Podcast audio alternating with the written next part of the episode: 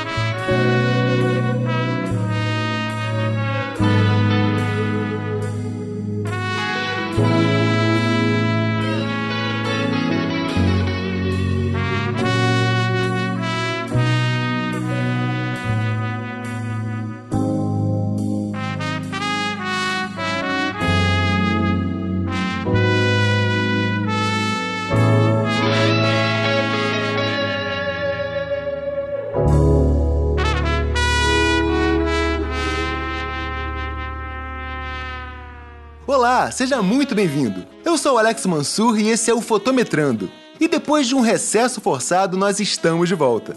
Eu quero começar dizendo, cara, que eu tô muito feliz. E toda essa felicidade é porque eu fui convidado a participar em um dos melhores podcasts do país, com um cara que eu sou fã há muito tempo. Olha só, a Ana Cariani e o Rafael Petroco com dois coco, lá do podcast Papo de Fotógrafo, e eu aqui, ó, o locutor que vos fala, nós fomos convidados a participar no primeiro episódio do ano do podcast Radiofobia, um podcast que tem uma audiência fenomenal e que está sob a batuta de ninguém menos que o Léo Lopes, o godfather da podosfera brasileira. E no programa de hoje, você vai ouvir como foi esse nosso bate-papo pra lá de divertido. Mas antes, eu tenho dois recados para vocês. O primeiro é que eu não posso deixar de agradecer a galera que mandou feedback sobre o programa anterior com dica para as fotos de fim de ano. Recebemos vários e-mails de ouvintes que disseram que justamente usaram as dicas do programa para fazer as suas fotos. É muito bacana a gente receber esse feedback de todos vocês. Isso mostra o imenso carinho que você, ouvinte, tem pelo Fotometrando.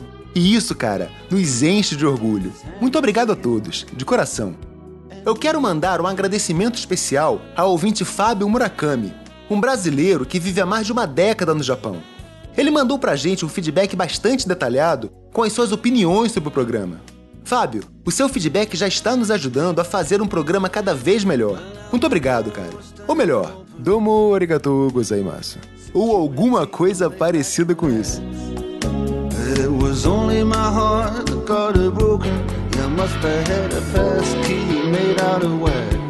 E o outro recado é o resultado do concurso fotográfico que nós lançamos lá no nosso programa número 5, o I Love My Criadouro, que deu ao ganhador o direito de usar todo o espaço do Criador Carioca para fazer as suas fotos.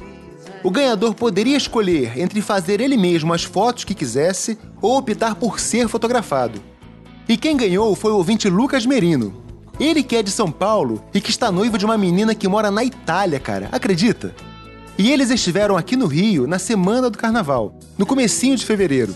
E ele optou por ser fotografado e trouxe a noiva da Itália para fazer as fotos com ele lá no Criadouro. E ele mandou um recadinho aqui pra gente. Fala aí, Lucas. Diz aí o que você achou do ensaio. Valeu, Alex. Bom, a experiência lá foi show de bola. Eu tava de verdade esperando ganhar esse concurso para poder presentear minha noiva, porque foi a primeira vez dela aqui no Brasil. E assim, ela gostou muito do Rio de Janeiro a gente adorou as fotos. O ambiente lá no, no Criador Carioca super tranquilo, a gente pôde se sentir à vontade lá, ambiente com privacidade. E assim, super aprovado. Valeu, Lucas. Que bom que você gostou, cara. Fotografar vocês foi muito bacana para mim também. Voltem sempre que quiser, beleza? E felicidades aí para você e sua noiva. Forte abraço, cara. E esses foram os recados. Agora ouça aí como foi o nosso crossover com a galera do Papo de Fotógrafo e o Radiofobia. Eu espero que vocês curtam ouvir tanto quanto eu curti em participar. Ouça aí.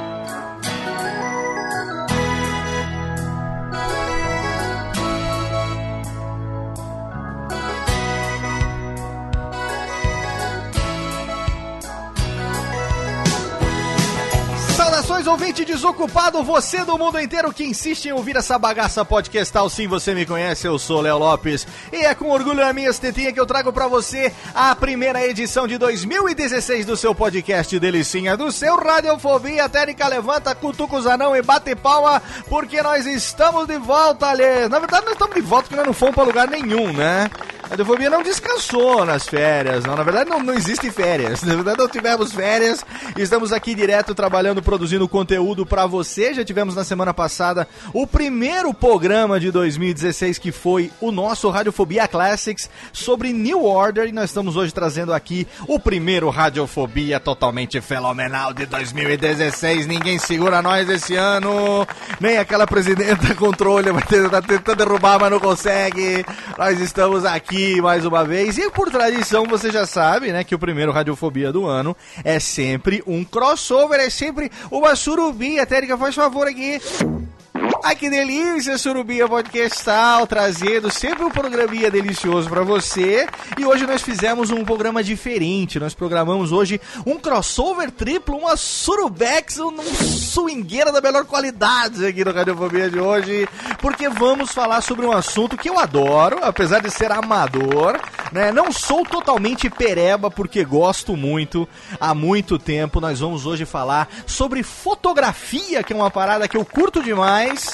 E aí a gente resolveu então trazer aqui amigos de dois podcasts sobre fotografia, mas antes de apresentá-los para você, eu trago ele que tem uma câmera na mão e duas gêmeas em cima da cama, ninguém menos do que Thiago Fujiwara, o nosso Japinha. Feliz ano novo, Japinha, Alice. E aí, Léo, feliz ano novo, feliz ano novo, pessoal. Olha só, hein? Uma câmera na mão e duas japinhas em cima da mão da, da, da cama, japinha. Essa é. É, o problema é sincronizar as duas, cara. Ó, mas vocês fazem direitinho, viu? Eu fico acompanhando no Facebook as fotos que vocês fazem. E elas parecem que colaboram, né? Olha uma pra outra na hora certa. Ou vocês ficam Ah, armando, hein? Ou você e a mulher ficam. assim, é cinco minutinhos que a gente consegue. Hein, ou Depois você- de cinco minutinhos, vence o prazo delas.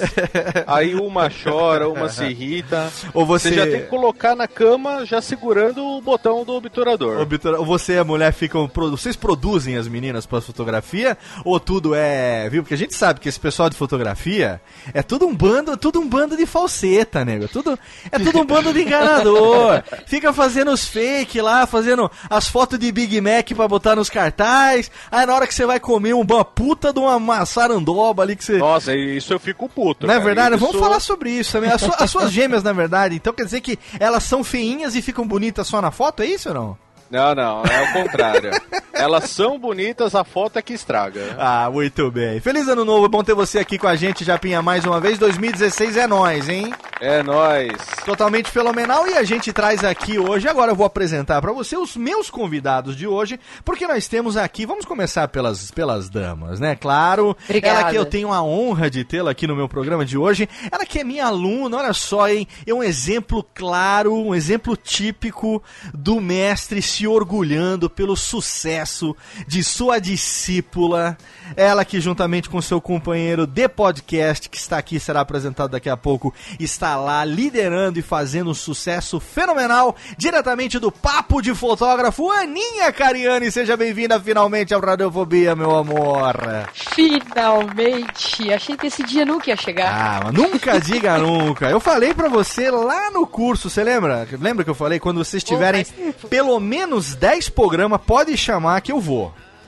Vocês nunca me chamaram. Aí eu esperei vocês fazerem 100 programas e chamei vocês aqui, tá vendo? Então, a gente vai chamar então agora. Chama, eu só vou falar groselha, como diria meu amigo Henrique Machado de Los Santos lá do Troca o Disco. Eu só vou falar groselha, porque eu sou um fotógrafo amador no melhor estilo ama, amador de que ama mesmo da palavra, sabe? Porque eu não entendo lufas, eu entendo um pouquinho só de enquadramento, um pouquinho só de luz, assim, o mínimo, mínimo, mínimo, mas daqui a pouco vocês vão me, vocês vão me dizer o quanto que o que eu sei é, tá certo ou o quanto que o que eu sei é lenda, né?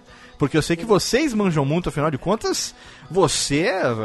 Olha aí, você, você que me acompanha no Twitter, você que me acompanha no Facebook, o meu avatar é uma foto by Ana Cariani, olha só, hein? É Exatamente. Photoshop. Nada? Photoshop Tem zero. nada, tem que, mas é Photoshop. Aquilo não. ali é o talento da fotógrafa e a beleza do modelo. Aquilo ali é. É o que eu ia dizer. O talento da fotógrafa, eu concordo. E a modéstia do modelo. Olha só, eu, eu hoje eu vou ter que trocar em breve aquele avatar, porque eu estou nesse momento da gravação nada menos do que 13 quilos mais magro do que aquela foto. Então em breve eu terei que trocar. Mas vamos fazer o seguinte: vamos esperar eu emagrecer os mais 10, que é o que falta. E aí nós combinamos uma foto nova. Aí eu vou ficar de biquíni na, na, na- na Avenida Paulista. uma coisa bem, bem bonita, assim. Ô, Léo, mas não vai fazer aquelas fotos cafona de gordo que É. pega aquela calça jeans número 58, É. aí entra numa perna só e estica Não, do lado, não. sabe? não, cara, eu nunca vou deixar de ser gordo. Eu tô só diminuindo um pouquinho, entendeu? Porque eu é nunca. estado de espírito. É lógico. Não, eu, nu- eu nunca, vou, nunca vou deixar de ser grande. Eu tenho bunda grande, ombro grande. Nu- nunca vou deixar de ser grande. Você tem ossos largos. Ossos largos. Quando eu era criança, eu não era tão gordo. Meu apelido na escola era Pera, pra você ter uma ideia.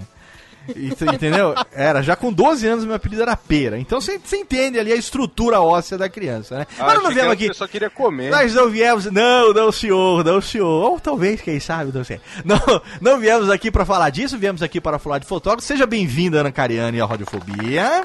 Muito obrigado, muito obrigado. Estou muito feliz de estar aqui. E juntamente com Ana Cariani, vem do Papo de Fotógrafo também, diretamente de Campinas, meu querido amigo Rafael Petrócoles. Hello, pessoas. Seja bem-vindo, Rafinha. Muito obrigado. Eu tenho três observações pra fazer logo no começo fotógrafo- introduções de vocês. Como Pô, bom- ele já chega abusado. Como demais. bom fotógrafo, ele observa tudo, né? Você já percebeu. Tudo, tudo.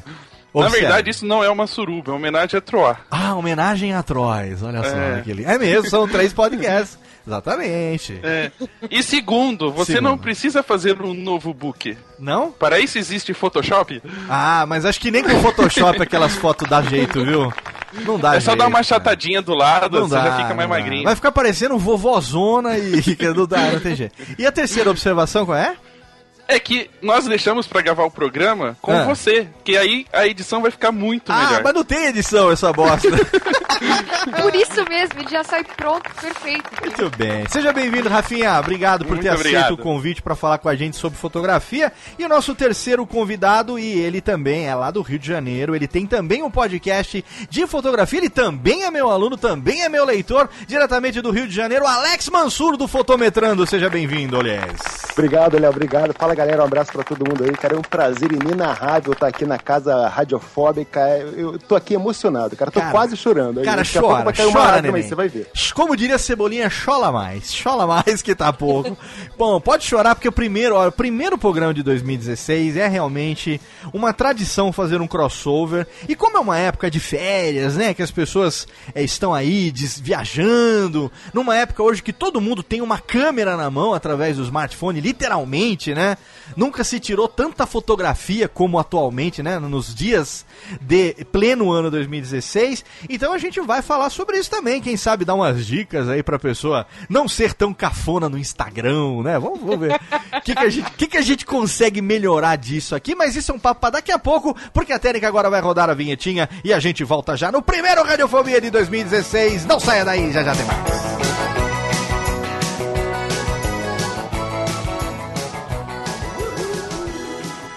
おやつでんおやつでんコンです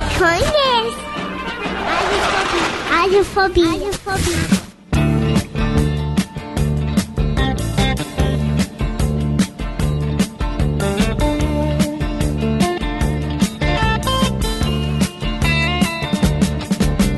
shiver in the dark, it's raining in the park. Estamos de volta, técnica bate palma, porque nós resolvemos começar o ano em grandíssimo estilo. Começando com Dire Straits, a gente abriu o programa com Walk of Life e voltamos agora com Sultans of Swing, Mike e sua guitarrinha do capeta. Ah, é, que delícia, música dos velhos. Quem é velho curte Dire Straits. Quem é... Galera de hoje em dia só gosta de Justin Bieber, de Wesley Safadão. A gente não, a gente curte Dire Straits, a gente curte essas coisas de veiaco. Né? Vocês gostam também ou vocês também gostam de Justin Bieber, de Pa- aquele Pablo do Arrocha, do Arrocha não, do... Não, Sei aí lá. já tá exagerando. é, né? não, o negócio aqui Não, é... Justin Bieber vai, Justin Bieber vai. Olha só, é, tá- Mas eu também gosto das veiarias. As veiaria é bom, A veiaria é Ana bom. gosta de Celine Dion. Celine Dion é bom, Celine Dion é bom, é música do Pô, eu fui Titanic. no show da Celine em Vegas, velho. Eu amo ela Olha mais aí, ainda. ela é diva, diva, Celine Dion é diva. É. É, muito bem. Ela só não é mais diva do que Tula Luana diva. Muito bem. Mas olha só, ao Dire Straits nesse nosso primeiro bloco aqui, nós vamos, na verdade, segundo bloco, né? Porque a gente tem uma abertura longa. O pessoal reclama às vezes, ah, a abertura da Radiofobia é muito longa. Não é abertura, queridão, é primeiro bloco. É um bloco curto. Não é que a abertura é longa, o primeiro bloco é mais curto. Que é a abertura, entendeu? Já estamos no segundo bloco aqui do Radiofobia, onde efetivamente entramos na temática do programa. E hoje nós trouxemos aqui nossos amigos para o nosso homenagem a Trois, como disse o Rafa. Nossa homenagem a Trois aqui, os homenagens Troax, do nosso crossover especial de início de ano, primeiro programa de 2016. Por que não trazer os amigos que têm podcast sobre fotografia, são fotógrafos profissionais em suas vidas. Eu e Thiago Fujiwara somos fotógrafos amadores, adoramos também uma fotografia, uma câmera. Estamos aí sempre, né? O Thiago Fujiwara tirando foto das suas gêmeas, eu tirando foto das minhas cervejas, daqui da- das, das, das cercanias aqui do interior. E nós estamos aqui para falar um pouco sobre fotografia. E eu queria começar esse programa, como sempre, fazendo um pequeno interlóquio, fazendo uma pequena cantante. Técnica, tem música? Eu gostaria de música de.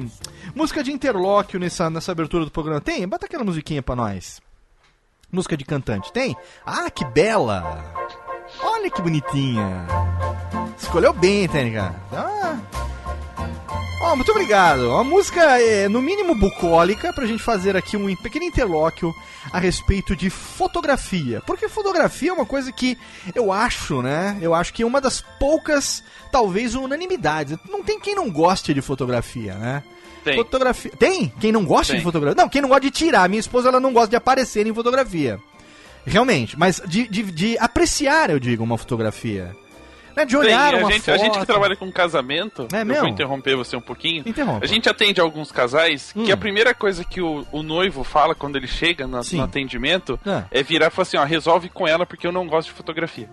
Tá, mas ele não gosta de nem ver a fotografia? Depois, sei lá, a fotografia das, dos avós, uma fotografia de uma paisagem bucólica. É isso que eu me refiro.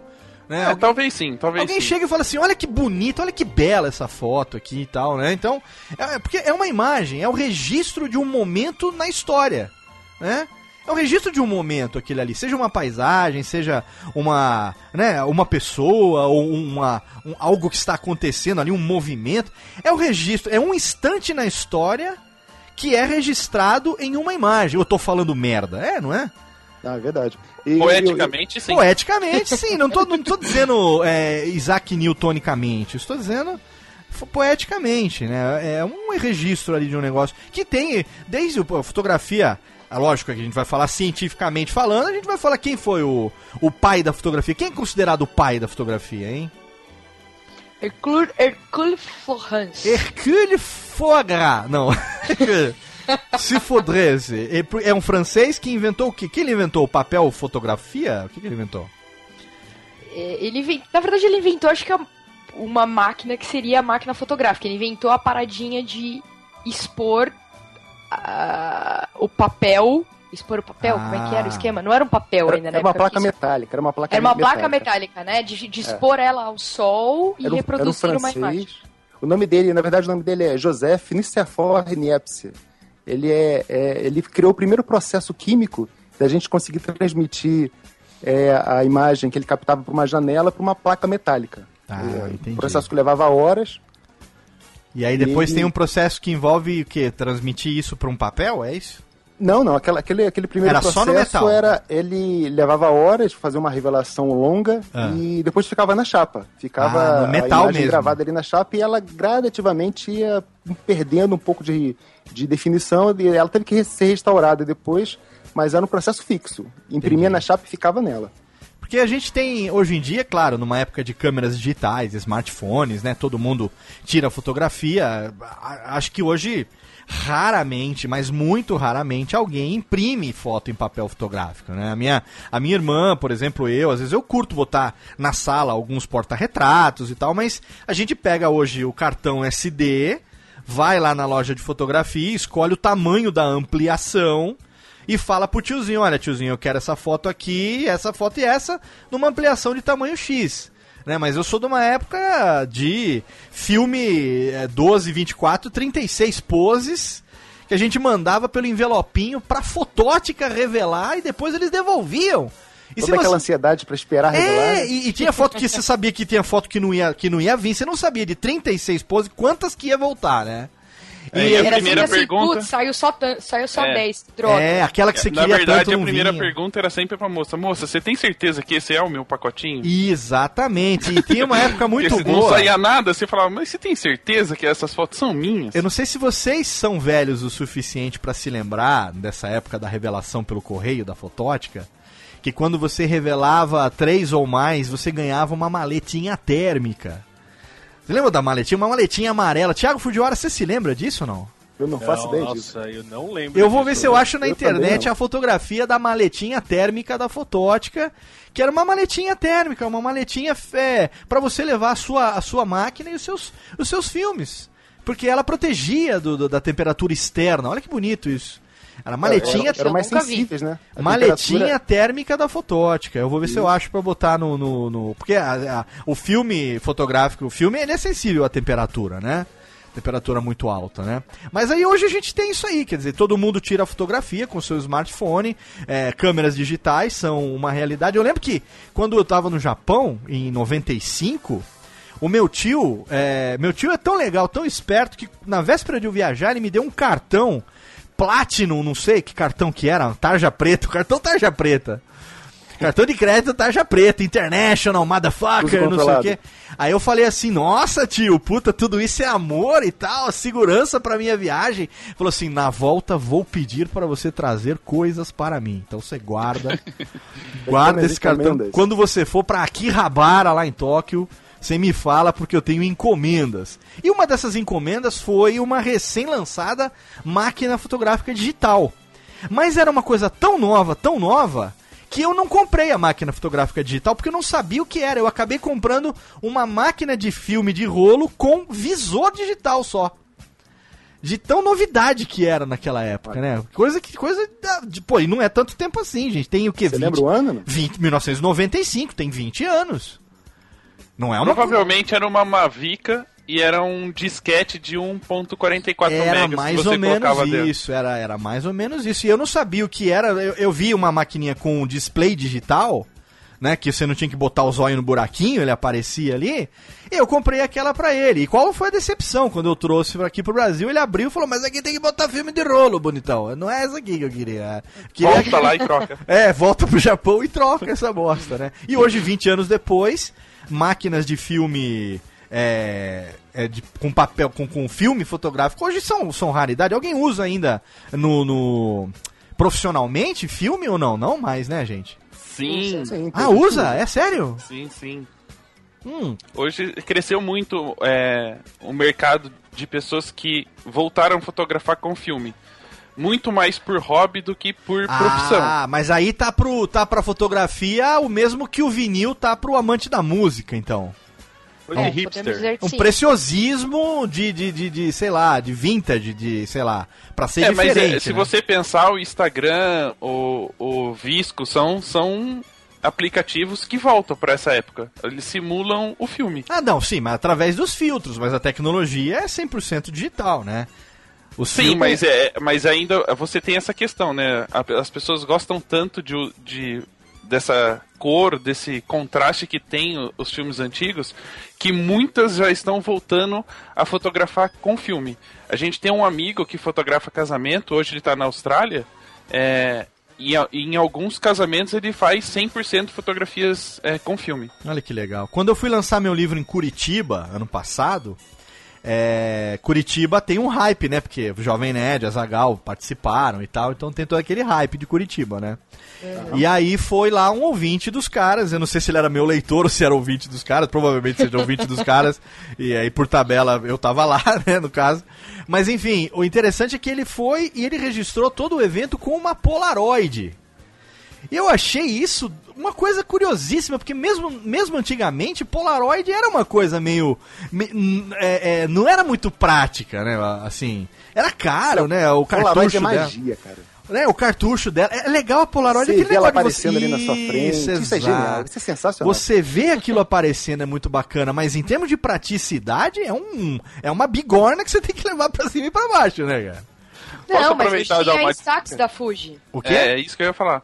Tem uma, uma dica bem legal pra quem. Muita gente compra essa Instax da Fuji. Ah, Eu, no caso. E uma das pessoas. Mas e o na que que é? verdade Uma eu vou até dar máquina- uma, uma, uma informação bacana pra quem, pra quem acompanha um pouco o mercado. ah. A Fuji deixa as fábricas, todas as fábricas no mundo, trabalhando 24 horas porque ela não dá conta de produzir essa câmera. Mas o que, que essa Instax. câmera tem de diferente das outras? Nada, ela, ela é é a mesma Polaroid. coisa quase que uma Polaroid, só que ela é da Fujifilm, Ah. Instax, e ela faz fotografia instantânea. Então, é, tem alguns modelinhos dela, tem o modelo que é um wide, ela é uma câmera bem maior, aí é meio que um trombolho. Ah. Né? A foto, eu não vou lembrar agora a medida da foto. É, mas aquele, a que mais usam é a Mini 8, se não me engano, que é o modelo. A minha é a Mini 25. É, você compra a câmera e compra um packzinho, uma caixinha, custa 50 reais. Vem dois packs de 10 fotos Ah. coloca o packzinho lá dentro, faz a foto igualzinho você fazer com a Polaroid. Faz, a foto sai, dá um tempinho, a foto aparece. É a mesma coisa. O que eles lançaram, que algumas pessoas acham bem interessante, já tem gente que criou produto, né, pra. Trabalha com casamento, criou um produto pra vender e ganhar dinheiro com isso. Ah. É, eles lançaram só uma impressora. Então, é uma impressora, é, eu acho que ela é Wi-Fi. Ah, Você tá. faz a foto no celular, trata, faz o que você quiser no celular. Ah, tem aquelas máquinas em festa, né? Que a galera tira, manda e sai ali, né? Tem, Também. tem muito isso É, também, é, né? é, também tem, tem. Tem- Eu, eu vi num casamento, não sei de quem recentemente teve isso. O cara tira pelo celular, aí ele manda pelo celular com uma hashtag e tal, e ela é impressa na maquininha que tá ali na, na recepção e tal. O Por cara- É, você Torinho posta no Instagram isso. com a Acho que hashtag. foi, acho que foi no casamento do Torinho, se eu não me engano. é. Por um casamento do Torinho, que todo mundo que colocasse a Ah, hashtag é, saía lá a Torinho fotinho, e Marina, é. é, eles iriam imprimir Acho as que é fotos. isso, é, é. Barão do Café é outra coisa, né? Cara que tem. Mas eu adoro Mas, fotografia. Só gente. uma, uma, uma coisa que acontece muito e a gente que sabe da informação dá risada quando vê a situação É. é, que pra quem tem a Instax, quando ela sai a foto, todo mundo chacoalha pra aparecer mais rápido, Ah, né? Como se fosse acelerar o processo de revelação. a Polaroid também, né, nego? Fica chacoalhando assim, né? É, não precisa. Não, não adianta. É só deixar o, o- a química acontecer ali. Exato. Não, não- chacoalhar não resolve nada. É, porque Eu o processo- chacoalho só pra, pra sacanear, mas não, não precisa. O nego faz como se fosse saquinho de saquinho de, de saleno, né? Assim, pra, pra des- É, pra desgrudar. Acontece toda vez, toda vez. Pra desgrudar. Ah, é legal Como, isso. é- como é uma brincadeira que não é muito. acaba não sendo muito barata, dependendo do que você Sim, fazer. não é barato, Então eu claro. tenho aqui em casa, todo mundo que vem na minha casa a primeira vez, eu faço uma foto com a Instax. Olha aí, que e aí legal. toda vez é a mesma coisa, porque normalmente é alguém que nunca viu, né? Aí fica, ah, deixa eu chacoalhar. Eu falo, tá, vai. Você tem um mural de visita que você bota assim, mural de visita, tipo aqueles bar badalado, ou você dá pra pessoa levar de lembrança depois? Não, é minha. Ah, então você bota no mural, tipo, fulano álbum, esteve aqui, um né? Cara, um álbum de é foto, álbum de foto é uma coisa também que eu tenho muitos guardados aqui em casa. Eu, eu por onde eu viajei no mundo, Japão, Sri Lanka, Bolívia, é, os, os países que eu morei, as cidades que eu morei, eu sempre uma das primeiras coisas que eu providenciava, se eu não levava, ou que alguém falava, se quer um presente e tal, era uma câmera fotográfica. Porque eu lembro que quando eu fui pro Sri Lanka, eu tinha ainda do Japão uns 30. Eu ainda tenho acho que uns 12 ou 13. Isso faz 20 anos, hein? Tá aí, que nu- nunca foi revelado. Mas quando eu fui pro Sri Lanka, eu acho que eu levei uns 30 na mala, rolo de filme, é, Fujifilme sem revelar, assim. É, e aí, enfim, porque era caro também, não era uma coisa barata, né? E aí ia revelando à medida que ia, ia conseguindo grana, ia fazendo os álbuns e tal. Hoje em dia, de vez em quando, alguém vem aqui, ah, você tem álbum de foto? Tenho. Eu tenho um álbum só do Japão, com os pontos assim que eu gostava. Tem é, algumas páginas só de pôr do sol e nascer do sol. Começa, só organizadinho, começa com o, o, o- o nascer do sol do topo do Monte Fuji, quando eu escalei o Monte Fuji. Um monte de foto panorâmica, que era um puta do negócio no Japão há 20 anos. Foto panorâmica era o que havia de novidade, né?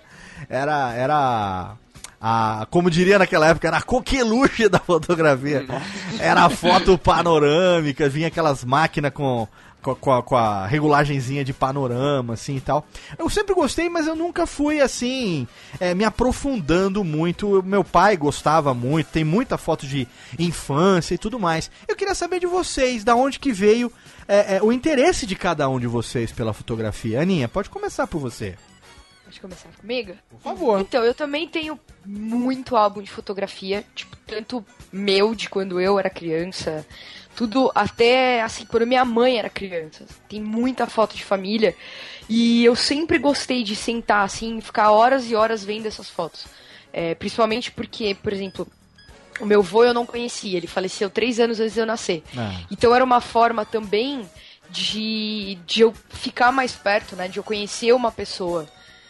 A, a fotografia me ajudou a conhecer ele, que eu não, não, não, tive a oportunidade de conhecer pessoalmente. Aham, Então eu ficava ali horas, e assim, eram sempre as mesmas fotos, né? aham. E eu não cansava, eu não enjoava de ficar vendo essas fotos. Quando eu tinha mais ou menos, acho que uns 7 anos de idade, a minha avó deu de presente de Natal pra mim e pra minha prima uma câmerazinha de filme ainda na época. E ela tinha a coisa bem tosca, não tem nem marca, acho, a câmera. E atrás você tinha uma lista de mensagens com número, aí você selecionava o número que você queria e saía impresso no canto. Então, tipo, nossa legal. turma, amo você, te adoro. Tinha- e aí saía, você tinha a opção de não colocar nenhuma, aí tem lá, nossas férias. Aí tipo a família de férias. Caraca, você- tá me lembrando um negócio. A primeira câmera fotográfica que eu tive minha mesmo, que não foi do meu pai, era muito estranho. Eu, eu acho que eu tenho uma foto de um desfile cívico, alguma coisa aqui de Serra Negra, que eu tô meio que é, do lado, assim, fazendo uma cobertura fotográfica do desfile, sabe? Mas eu não lembro, eu não lembro é, o nome, não lembro. Acho que era da Kodak, certamente.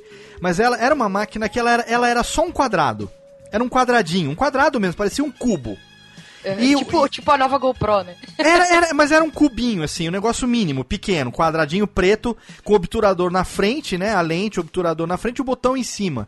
E você acoplava um filme atrás, e esse filme virava praticamente o corpo da, da máquina. E aí ele tinha, acho que o filme sem. é, o filme. O filme. Como é que eu chamo? O filme. O filme cru? Como é que eu chamo o filme sem, sem, sem uso? Nega- o negativo, negativo de um lado. E você tinha que virar ela numa manivelinha, assim. Você batia, a hora que batia, você rodava a manivelinha, ro- ele enrolava do outro lado. E você ia fazendo isso até. Era totalmente simples, assim, sabe? Se você quisesse colocar flash, tinha que ser um flash de bulbo. Que ele tinha quatro, quatro vezes. Cada flash queimava um bulbo, assim, em cima. E aí você só dava pra usar quatro vezes, que era é, o quatro faces do, do bulbo, do flash, né? Eu, Agora, acabei- Léo, eu entreguei a Léo, idade tem- fortemente agora com esse negócio. Agora, Léo, tenta, tenta comparar, cara, qual era a sensação que você tinha. Puxa aí na memória. A sensação que você tinha naquela época É. de manipular essa câmera e que a garotada tem hoje de puxar o celular do bolso e fazer a foto. Ah, eu acho que não é a mesma coisa, cara. Não, não é. Eu acho que não é a mesma coisa, porque o celular hoje em dia é vulgarizado, todo mundo tem, a câmera faz parte dele, né? Assim, eh, eu, eu precisei naquela época juntar uma grana pra comprar essa porcaria que eu comprei, entendeu? Não, e assim, hoje a pessoa não precisa mais ter uma câmera. É, exato. Celular. Exatamente, é. Até que você vai numa festa, você, você pensa, né? Você vai tirar alguma foto legal, ah, porra, mas o meu celular, dependendo do modelo, ele tem uma, uma capacidade muito maior do que a minha máquina, né? Então você acaba levando o celular mesmo. Mas, Ana, esse negócio das fotos incentivou você de que maneira a começar a tirar foto com essa câmera que a sua avó te deu da mensagem? Você evoluiu isso ou não? Você depois de adulta que você retomou? Eu quero entender um pouco como é que a foto é, fez parte da sua vida até você se profissionalizar, assim. Então, eu fotografei bastante com ela, porque assim, o meu pai sempre fotografou. Meu pai também sempre gostou muito de fotografia. É. E eu, óbvio, não podia pegar a câmera dele. Claro. né, Porque além de não saber mexer, podia deixar cair no chão, era Certo, caro, tudo. Certamente. Eu ia tirar foto caca e estragar o filme dele. Óbvio. Então me deram uma, né? Tipo, cala a boca, fica quieto, faz as suas fotos. Se estragar, o problema é seu. Lógico. É, então, assim, eu tive esse interesse de criança e acabou que acho que a câmera deve ter quebrado. Sei lá o que aconteceu com a câmera, parei de usar. Alguns anos depois saiu a câmera digital, minha mãe comprou uma. usava tal, mas não tinha o interesse, não era interesse da fotografia, vamos dizer assim, como, como arte, né? Que a gente fala, Sim. que é o que eu faço hoje, vamos dizer Aham. assim. É, E aí isso ficou meio. Tinha câmera tal normal. Aí na faculdade eu fiz publicidade. E aí eu tava olhando a grade. No, no terceiro ano eu ia ter um semestre de fotografia. E aí deu aquele estalo. Falei, putz, cara, eu vou ter aula de fotografia na faculdade, que legal. E aí eu comecei a ir atrás de coisa antes de começar a ter aula. Então eu fui pesquisar na época revista, eu assinava duas, três revistas de fotografia, comecei a pesquisar conteúdo na internet, tudo, até chegar a ter esse semestre de, de aula na faculdade. Depois que passou esse semestre, eu falei, não, cara, é isso que eu quero fazer da minha vida. Puta, que legal. Então, terminei a faculdade, já emendei um curso profissionalizante de fotografia. Quando eu tava quase terminando esse curso, que eram seis meses, eu consegui sair do emprego do lugar onde eu trabalhava e já comecei a trabalhar com fotografia. Cara, que legal, que legal. E, fotogra... e fo- a profissão de fotógrafo, é, posso estar falando uma besteira aqui, se eu tiver, vocês me corrijam, mas é uma das profissões no Brasil que não tem uma regulamentação específica, né? É, a pessoa pode ser, pode conseguir, sei lá, é, ser microempreendedor individual e, e tirar lá como fotógrafo, né? Você se sair do mercado informal e se profissionalizar. é, não precisa ter um, um curso específico. Claro, precisa aprender você fazer, sim, mas não é necessário, não tem regu- regulamentação legal, ou tem? Não, não tem, né? Na verdade, tá em votação ainda. É muito, não? seria muito legal, porque é uma profissão que, meu, é, tá envolvida diretamente em praticamente todos os setores da, da sociedade, né? Desde, desde os mais básicos da família, como a gente está citando o Thiago agora, até tudo, imprensa, o que seria da, da imprensa se não fosse a fotografia, né?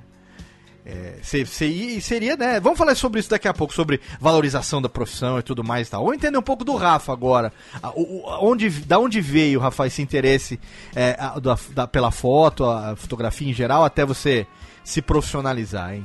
É, A minha história não é muito poética, assim, né? Olha aí, é... atenção, você quer música de drama ou não precisa? Música de Não, terror? não. Não, não, tá bom. É que, na, na verdade, quando as pessoas falam, né? no- quando é artista, digamos, quando é nessa área de músico, É. ator, sempre fala, ai, desde pequeno tinha é, é uma pessoa de ser. Inspirada pela. pela é, é. sei lá, uma Pelo rachixe. fez, oh, Pelo- você vai ser tal coisa. É. Na verdade, não, não, não tem essa, essa coisa poética. Uma fumaça Eu- branca em volta da cabeça. Não. né? E, na verdade, eu sempre fui ligado à comunicação. Certo. né? Sou formado em publicidade, é, fiz faculdade de designer gráfico e, e talvez acho que o envolvimento um pouco dessas duas áreas que utiliza a, a fotografia como recurso tenha me dado muita base.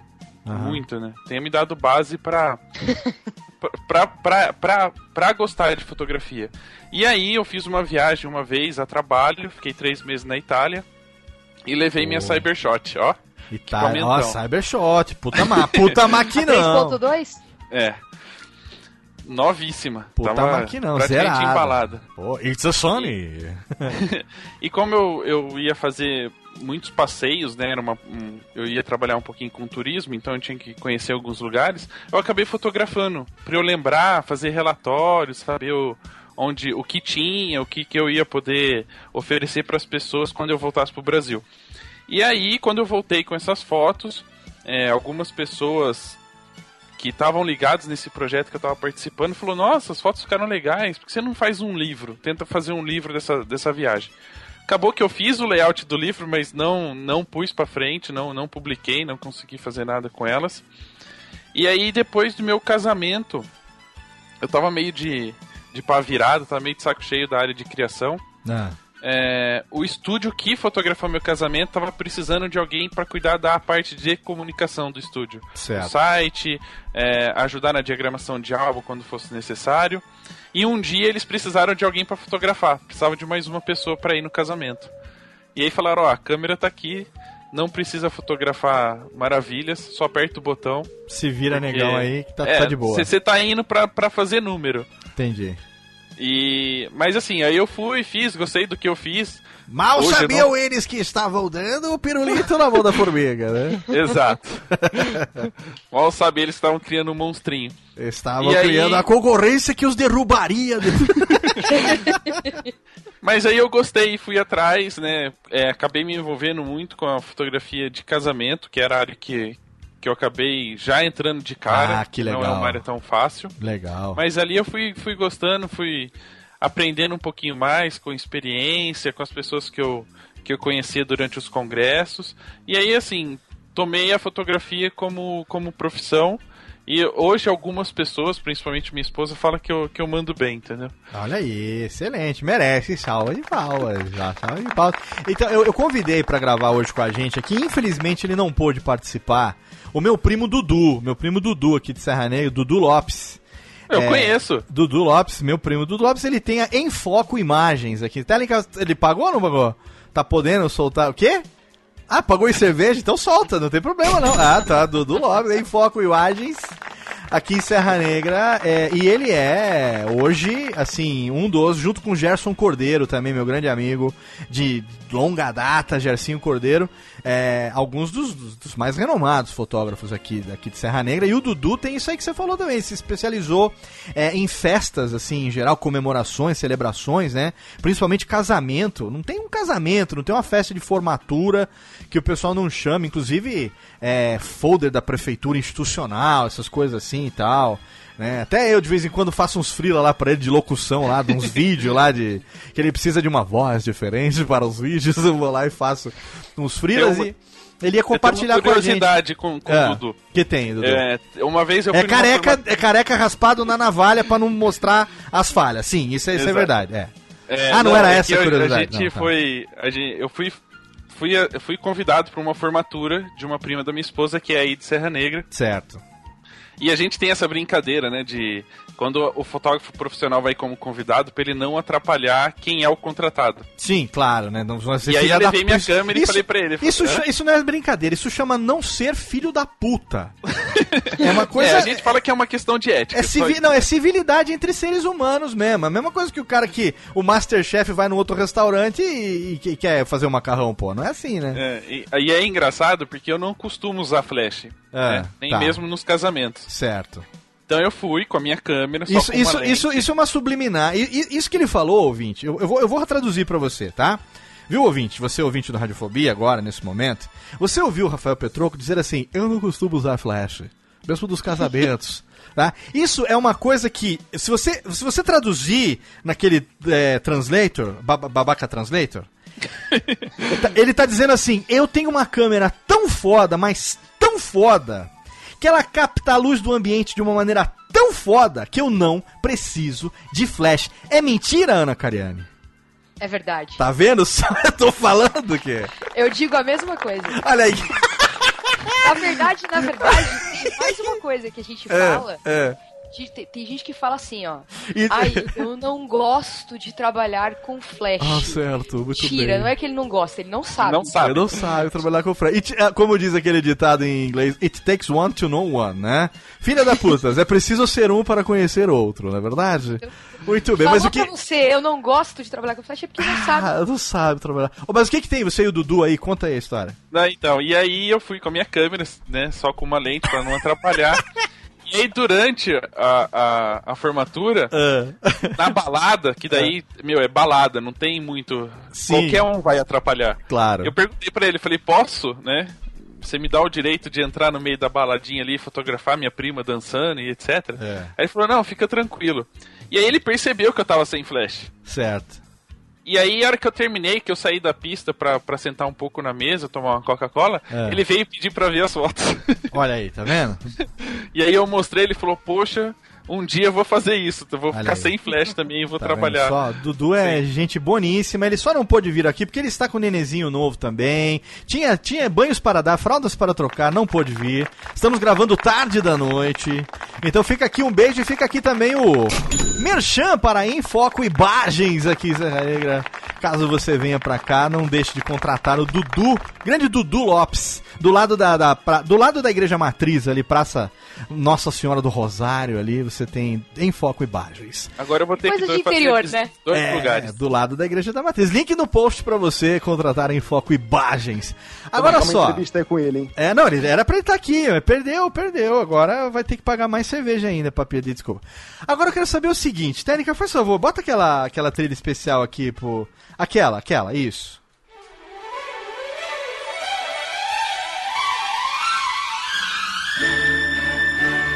Desse bobento do Radiofobia, o amor está no ar. Alex Mansur. O homem, o mito, a lenda. Ele está aqui. Ele poderia ser a letra de uma música dos anos 80 que dizia: Moreno alto, bonito e sensual. Talvez eu seja a solução do seu problema. Ou não? Ele tem essa cara de galã da novela das oito. Rodrigo Lombardi, ele tem essa cara de. O galã da novela, ele tem essa voz. Ele tem o toco da voz. Vamos fazer o teste do toco pra você. Vou botar reverb pra você também aqui agora, nesse momento, por favor, meu querido Alex. Vamos, vamos, vamos fazer o teste do toco da voz com reverb. Repita comigo as palavras mágicas: pedra, Pedra. cavalo. Cavalo. Belo cavalo, um alazão esse cavalo, belo cavalo. Andrade. Andrade. Agora a prova final na Fossa Negra. Na Fossa Negra. Está contratado, pode passar no RH, porque olha. Belo cavalo, gostei desse. Tira a reverb técnica que encheu o saco. Belo alazão. E eu quero saber, Alex Mansur, com toda essa tendência para você estar do lado da frente das Que objetivas. isso, cara? Como é que você foi parar do lado de trás das objetivas? Conte para nós, não esconda nada nesse momento. Porque Pois você é, tem é. cara de galã, voz de locutor e escolheu ser o fotógrafo. Pô, na verdade eu comecei como químico, né? Químico, É. químicozinho ainda? Químicozinho. Como é? Conta a, nossa- a sua história com a fotografia para nós. Bom, cara, eu, eu posso começar isso quando eu ganhei minha primeira câmera, lá com uns 7 anos. Olha aí, Thomas Edison, seu tio te deu. Ah, não, não desculpe. Não, não. Foi quase, foi quase lá o francês lá que me deu a câmera dele. mas Ah, não- o não é francês, aqui- é, aquele, como é que chama o francês? É Homenagem à Trois? Não, é. Joseph Nicephore Nepsi. Homenagem à Trois é coisa do Petroco, ele entendeu? É isso aí. Ah, mas e aí, com 7 anos você ganhou uma câmera e. E que Pois fizeste? é, uma, uma Kodak Ectra 20. Você faz uma ideia de qual é essa? Putz. É aquela que parece, parece a câmera do 007, dobrável. Olha Aquela que você só. enfia no bolso, hein? puxa, ela vira, se desdobra, ela vira uma alcinha. Era um gadget, não era uma câmera, era um gadget. É, era. Pra aquela época, era o que tinha de, de mais. De, de minimalista. Olha aí. Era, era câmera minimalista. Mas era uma câmera fácil de operar. Pra criança era o ideal. Entendi. Ela tinha ali em cima um ajuste de um solzinho e uma nuvem. Você escolhia entre esses dois ajustes. Ah, que era o quê? Dia e noite? Tempo claro, tempo É, escuro? tempo claro, tempo escuro. Ah, E- entendi. e nada mais que isso. Ele devia aumentar só a exposição, né? Diminuir a É. exposição e tal. É, perfeito. Ele lia ali a, a, a sensibilidade lá do, do filme, né? Aham. O ISO do filme. Aham. E ele fazia ali um cálculo bem rudimentar do, do tempo do, do, do, do diafragma, mas bem, bem, bem rudimentar mesmo, bem, bem simples. Uma câmera bem simples. Totalmente Certo. mecânica. E aí? O que, que você Bom, fez com essa foi, câmera aí- que virou o Alex fotógrafo de hoje? É, o, o curioso é que uma coisa que eu acho que eu posso dizer que despertou essa, essa coisa da fotografia foi que logo depois que eu ganhei essa câmera, eu tive numa uma exposição de escola, coisa de escola, numa exposição fotográfica, que era uma fotografia, que era uma exposição sobre os quatro elementos. É. Hum, eu não lembro qual era o fotógrafo, nem lembro onde é que foi, eu era muito pequeno, mas eu me lembro que tinha, era uma pessoa fez um ensaio que ela tentava re- retratar a água, o ar, é, o fogo, enfim, os quatro elementos. Certo. E eu fiquei fascinado com aquilo, cara. Legal. Assim, você imagina, pensa aí, Léo, como é que você vai retratar um vento, por exemplo? o ar. É complicado, né? Talvez É uma, difícil, sei lá, né? folhas assim ao vento, essas coisas, né? Pois é, e, e- e, na verdade o cara As fez uma, uma tombando, longa assim. exposição, umas coisas, uma espécie de tempestade de areia, com uma, uma poeira, uma coisa passando. Olha. E, e- e aquilo eu achei de uma, de uma beleza tão profunda que aquilo me tocou de certa forma. Dente de leão voando, ó, isso é legal, hein? Olha, tá vendo? Ainda Acho que não chegou a tanto. É. Mas, é. Mas aí, assim, daí, eu ganhei a câmera, tirei as minhas primeiras fotos, ela ficou guardadinha lá. Depois dessa exposição, eu recuperei ela e saí é, com ela pra todo canto que eu ia. Que legal. Tava sempre com ela ali do lado, fazendo os cliques e tal. E, e daí foi. É, daí pra frente eu nunca é, larguei a minha câmera por completo. Tava sempre com ela ali do lado, festa de família eu tava fotografando. Enfim, tava sempre com ela fazendo alguma coisa. Mas era hobby. Era. era... Não, era hobby, era uma criança. né? Sim, não, então, isso ainda é infantil, pequeno infante. Isso, isso. Mas aí depois eu, eu acabei tendo em- em outros interesses, claro, né? Pensando é, até profissionalmente já, desde pequeno, assim, o que, que eu vou fazer no futuro. Aham. E eu sempre gostei muito de ciência, eu adorava ciência. Pra Certo. você ter uma ideia, eu tinha. a- a- atrás da minha casa tinha uma escada pro terraço, que era fechada com uma portinha. Eu fiz um laboratório ali pra mim. Olha aí, é, é o Dexter Mansur. Pô, tá, é, era bem por aí, cara. Fez chover hambúrguer? É, fez chover hambúrguer. Léo, você que é pai, cara, pensa o seguinte: ela é uma criança, o teu filho tem quantos anos? Eu tenho 14, 10 e, e 2,5. Então, o de 10. Imagina o teu filho de 10 anos com um laboratório aí atrás da tua casa com uma garrafa de ácido sulfúrico na, na prateleira.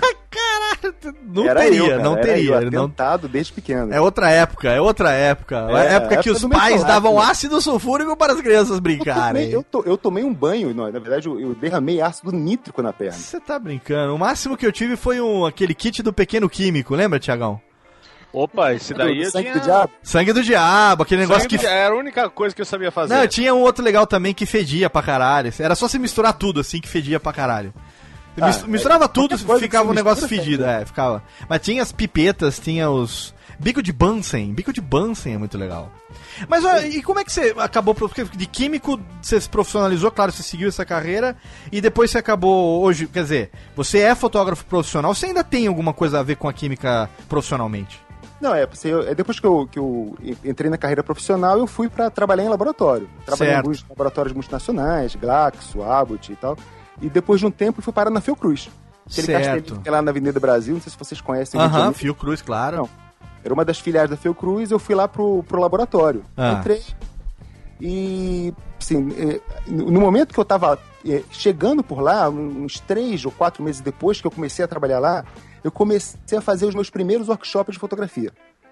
Certo. Comecei a estudar, comecei a aprimorar. E isso chamou a atenção, acho que de certa maneira, das pessoas que trabalhavam, é, é, que, que observavam lá, né? As pessoas que eu nem conhecia lá na, na Fiocruz acabaram sabendo que eu gostava de fotografia, até por indicação de alguém. E eu, teve um evento, uma, uma coisa importante, na época o Lula era presidente, teve uma, uma visita dele por lá, Aham. e a fotógrafa foi. é, pediu as contas, chutou o balde e foi embora. Entendi. Aí eles na emergência me ligaram e falaram assim: olha, será que você pode dar uma força aqui pra gente pra, pra, pra cobrir aqui o evento? Olha falei, aí. Foi Peguei a minha câmera, fui, cobri o evento, gostaram e me fizeram um convite. Olha, você quer vir pra comunicação? Você quer sair do laboratório aí do, do controle químico aí, vir pra comunicação? Aí eu, na época, dei aquela balançada, né? Pô, será que vale a pena? Pô, Eu tô largando aqui anos de investimento é, num- numa carreira que Pois é, né? interessante. Aham. Mas assim, aí, aí o- a, a paixão pela fotografia já tava falando tão alto que eu fui. Aham. Olha aí. Mergulhei de cabeça e fui. Olha aí, cara. Você não deixou de sair de uma profissão que vai precisar de muitos investimentos. É, Tá? pois é. Pior, né? Pior. Eu acho que, assim, é, é, não, não tem, não tem. Acho que o hobby mais caro do mundo é a fotografia, cara. Eu não, eu não consigo pensar nem em outro. Talvez colecionar barcos possa, possa ser um pouco mais caro. É, minhas Ferraris são um pouco caras, mas tudo bem, é. É. Faz parte, né, do meu hobby. O meu hobby também esses- é pouco caro, o meu hobby com fios de ouro. É Esse hobby aqui que eu tenho de pelo de pe- pelo de chinchila egípcia. Tirando esses hobbies de gente excêntrica, o resto é. a- o que é- tem de caro é fotografia. Não, fotografia realmente. Oh, esquecemos de perguntar pro Thiago. Thiago, como é que veio o seu interesse pela fotografia, hein, nego? Ixi. Eu comecei quando era pequeno, Ah, pelo seguinte. lá em Barbacena? Não, lá em São Bernardo? eu- Isso é em Santo André. cara. Santo André? De Santo André. É. Eu sempre tive o hábito de ler jornal, principalmente a parte de esporte, né? Sei. E eu achava muito legal ver foto de futebol, principalmente do goleiro pulando pra pegar alguma bola, É né? legal mesmo. E aí eu lembro quando eu era moleque, tinha uns 12 anos, eu ganhei uma, uma Kodak, assim, normalzinha pra, pra dar pra um moleque, né? É. E a gente gostava de pegar eu, meus primos, e falar, vamos tirar uma foto do alguém defendendo uma bola. E aí É. a gente montava todo o esquema. Ficava um cara atrás de mim com a bola e falava, ó, eu vou jogar no ângulo direito, você vai pular com a mão assim. A gente armava o fake, né? Pra tirar foto, né? E aí foi assim, a gente começou tirando foto, depois, quando você vai crescendo, você vai descobrindo outras coisas, né? Aí, depois com o tempo, eu via muita revista de skate e eu achava é, genial o trabalho que o pessoal fazia, né? Tem um Eu tinha fotógrafo certeza chama- que ele ia falar revista de mulher pelada. não, não, ta- também gostava. Mas é, eu fiquei encantado quando eu conheci a fotografia do Flávio Samelo, que é um fotógrafo de skate. E eu pensava, puta, já que eu não sei andar de skate, isso seria uma coisa que eu gostaria de fazer. Porque ele estava sempre nos campeonatos, ele estava sempre nas pistas de skates, com os melhores do mundo. E aí acabei desencanando por um tempo de fotografia. Até quando eu vi um amigo com uma Cybershot. Olha Aí aí, a Cybershot era, ela foi a, a catequizou muita gente, né? Nossa, eu fiquei maluco. E aí eu juntei dinheiro, juntei dinheiro, só que eu não consegui dinheiro para uma Cybershot. É. Eu comprei uma Olympus, alguma coisinha assim, Aham. que já era digital, e fui para Austrália para fazer o intercâmbio. E aí quando eu cheguei lá, eu conheci muito japonês. E a japonesada o pessoal não brinca, né? E aí, meu, quando eu vi as fotos que eles tiravam, na época eles pegavam, passavam pra gente pelo Orkut, ele falava, ah, não, vou colocar no meu álbum, olha as fotos lá. Aí eu fiquei apaixonado mesmo. Falei, "Puta, Humilhava, eu, que- eu quero, humilhava. eu quero aprender isso. Porque quando eu já fui pra, pra Austrália, eu já era formado, já trabalhava com turismo, né? Aham. E eu tinha já uma coceirinha. E aí quando eu voltei pro Brasil, É. eu falei, poxa, eu quero pelo menos aprender o básico, né? Aí eu lembro que eu voltei pro Brasil, eu comprei uma uma Power Shot da Canon, que já era um- não era automática nem nada, né? Não era profissional. Ah, nisso eu comprei um, um livro da National Geographic que ensinava o básico assim sobre abertura, ah, tinha um- iluminação, isso e aquilo. Isso me ajudou Não, muito. não é isso, é ISO. Hoje tá difícil as piadas, eu não consegui fazer uma ainda. É ISO e aquilo, é. vai, vai continuar. Eu fiz uma aí, programa inteiro eu fiz uma até agora. Ah, é, não, eu- eu- daqui a pouco eu te alcanço. e aí depois acabei passando por uma Lumix e depois de camelar, juntar dinheiro, juntar, aí eu consegui comprar uma T3i, né? Aham. E aí essa é, é o meu xodó, né? Eu não troco, não vendo. E onde eu vou, tô com ela tiracolo. Mesmo que eu não, não consiga fazer as fotos mirabolantes que eu vejo o pessoal fazer. Aham. Mas, sabe, pelo menos da família eu sou fotógrafo. Pô, pra tirar foto das gêmeas tá lá, o Facebook do Tiagão, quem quiser acompanhar as gêmeas mais fofinhas do mundo, tiradas É. ali. Papai Coruja. É, tem que tirar foto das filhas, das cervejas, Da né? cerveja e dos cachorros. e dos cara. cachorros. É, basicamente é isso. E das viagens meu Dubai. portfólio. E das viagens pra Dubai pra fazer inveja pros amigos, né? Muito Ah, bem. não, isso daí é ostentação. Muito bem. Vamos fazer o seguinte. Isso aí é vamos- Photoshop. Photoshop, total. Ele nunca tá em Dubai. Ele tem um Tem fundo uma verde. foto dele e vai pôr no fundo que ele quiser. Tem, tem a cortina verde lá que ele tirou uma foto lá, ele faz a festa. Ele tava até outro dia em Tatooine, é muito legal. Ó, Olha só, vamos rapidola pro nosso primeiro bloco, que tem muita. Um primeiro bloco de recadalhos. Rapidamente, né? O merchanzinho Jabex. E a gente volta porque tem muita coisa legal ainda pra rolar no primeiro Radiofobia do ano sobre fotografia com nossos amigos podcasters. Radiofobia! Radiofobia!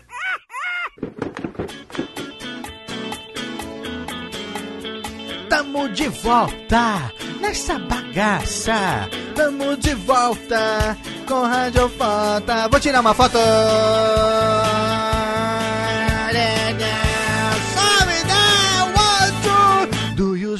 Tamo de volta, yes, that is First Time, aqui 2016, estamos de volta nesta bagaça radiofobética e nós estamos aqui trazendo para você hoje o primeiro programa de 2016, trazendo um crossover, trazendo uma homenagem a Trois, como diria Rafael Petrox. No nosso Radiofobia hoje, os nossos amigos podcasters, fotógrafos, eles que têm seus podcasts. No último bloco nós vamos falar sobre os podcasts de cada um, como é fazer podcast de fotografia. Eu acho que é uma coisa totalmente inima- inimagináveis, mas daqui a pouco nós vamos conversar sobre isso. Nesse momento aqui, que eu quero levantar aqui a questão é o seguinte: a gente falou que fotografia, né? Todo mundo contou um pouco da sua história, eu, todo mundo, Tiagão, e o próprio a, Alex, a Ana também, o Rafa. É, mas a gente falou também que fotografia, a carreira de fotógrafo, ela infelizmente não tem uma regulamentação ainda definida. Quer dizer, teoricamente, né? Teoricamente, e na prática também isso acontece, é, a profissão do fotógrafo, ela também sofre o que a minha profissão de locutor também sofre, o que a profissão é, de web designer e outros também sofrem, que é o seguinte: meu sobrinho sabe fazer. Eu comprei uma máquina muito boa para meu, meu sobrinho. Ele tira fotos muito boas. Ele está sempre lá colocando nos casamentos. Ele é o fotógrafo oficial da família. Ele é o Thiago Fujiwara da minha família. Ele é o cara que tira as fotos. Ele tem uma T três vezes. Eu tirei, eu dou pra eles. A máquina. Quem nunca ouviu essa frase? A máquina é tão boa que qualquer idiota tira uma foto legal com ela. Ei, gente, aquela? essa máquina- MP3 que vendia no Polishop? É, essa, essa frase que eu tô falando, o Rafael. Petroco. Tá, TechPix. Ela é tem- MP42. Rafael Petroco, Ana Cariana e Alex Mansur. Quem nunca ouviu na profissão de fotógrafo esta frase? Ou pelo, de algum cliente, né? Ou de algum metido a sabichão. A minha máquina é tão foda. Não tô dizendo um fotógrafo profissional, mas as pessoas que vocês vão eventualmente fazer uma cotação, alguma coisa assim, né?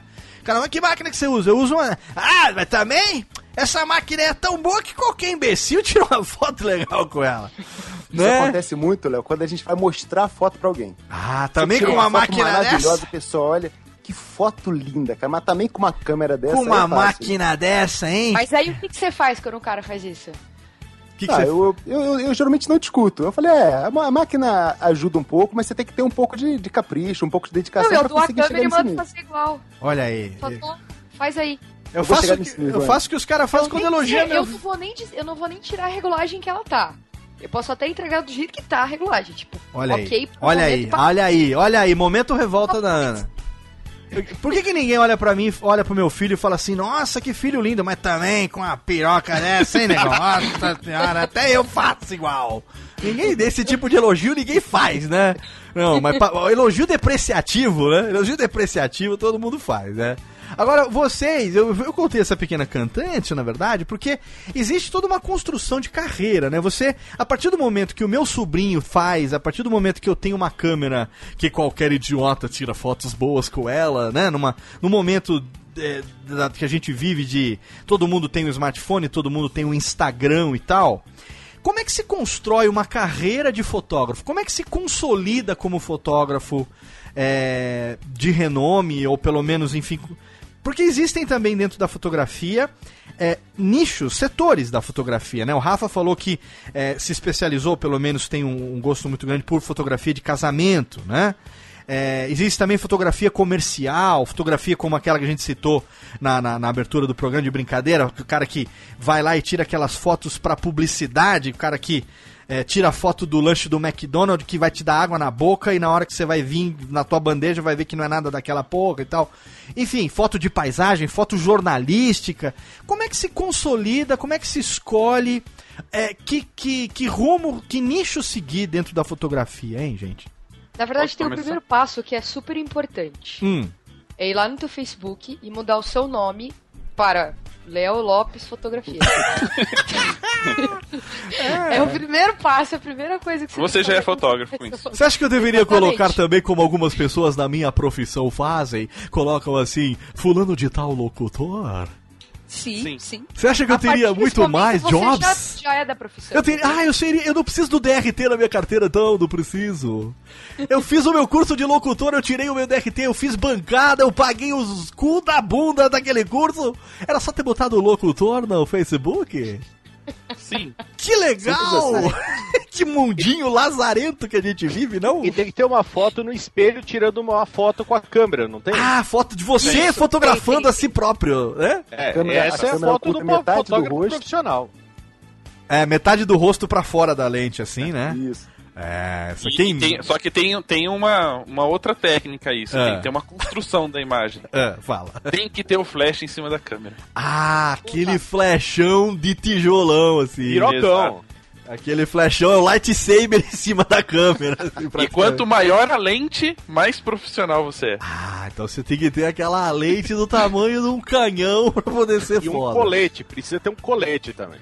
Ah, para, que, que foda isso, né, cara? É, é muito, muito foda isso. Porque qualquer mané vai lá, bota o nome dizendo que é aquilo, é claro. A gente vive numa fase onde a página da web, né, o Facebook, o, o Twitter aceita qualquer coisa. Mas na prática, pra quem pretende viver disso, pra quem vai lidar com o cliente. É claro que a gente ouvindo o papo de fotógrafo, ouvindo o fotometrando, é, todas as experiências que vocês compartilham, os profissionais que vocês entrevistam, as dicas que vocês dão. Claro que a gente se conhece pessoalmente também, né?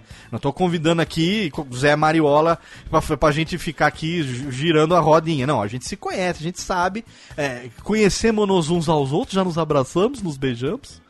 Já, já Não, você não conhece o Petroco o pessoalmente. Petroco pessoalmente. Conheço a partir do momento que ele me stalkeou na minha pró- no meu próprio prédio. no momento que ele descobriu aonde eu moro, qual o apartamento, que ele estava embaixo dos meus pés, olhando para cima. Eu conheço pessoalmente. Nunca o vi, mas ele já me viu. Pelo menos a minha retaguarda ele já viu, né? É, o cuidado quando você for trocar de roupa em frente à janela aí, cara. O Petruco pode estar do outro lado lá com uma lente super poderosa. Não, o batente é alto, só mostra as tetas, não se preocupa não. Viu? Mas é. Então, nessa fase onde qualquer. a internet aceita qualquer coisa, é, como é que você como é que você faz, hein? Você, você, você vai fa... Eu não consigo imaginar como é o começo da carreira de um fotógrafo nos dias de hoje, numa época que todo mundo tem uma câmera na mão e merda na cabeça.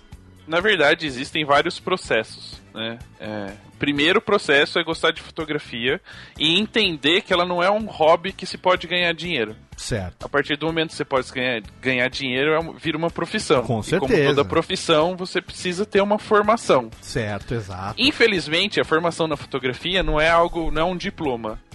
É, a formação vem de outras formas. É, Embora eu existem- tenha um. É, sim. Não, existem as faculdades de fotografia que na verdade te dá normalmente um, um- uma coisa superficial, né? É meio que geral assim, conhecimento técnico geral.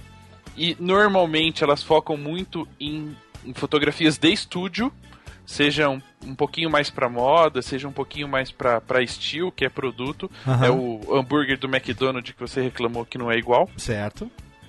É, e existem outros cursos profissionalizantes em escolas de fotografia que aí te trazem informações técnicas e um pouquinho mais de experiência em outras áreas, né? Como fotografia de casamento. é, hoje se cresceu muito o mercado de fotografia de recém-nascido, Ah, é, grávidas e, e as outras áreas da fotografia que É assim, existem. as escolas, elas. Vamos supor, tem as escolas que são especializadas.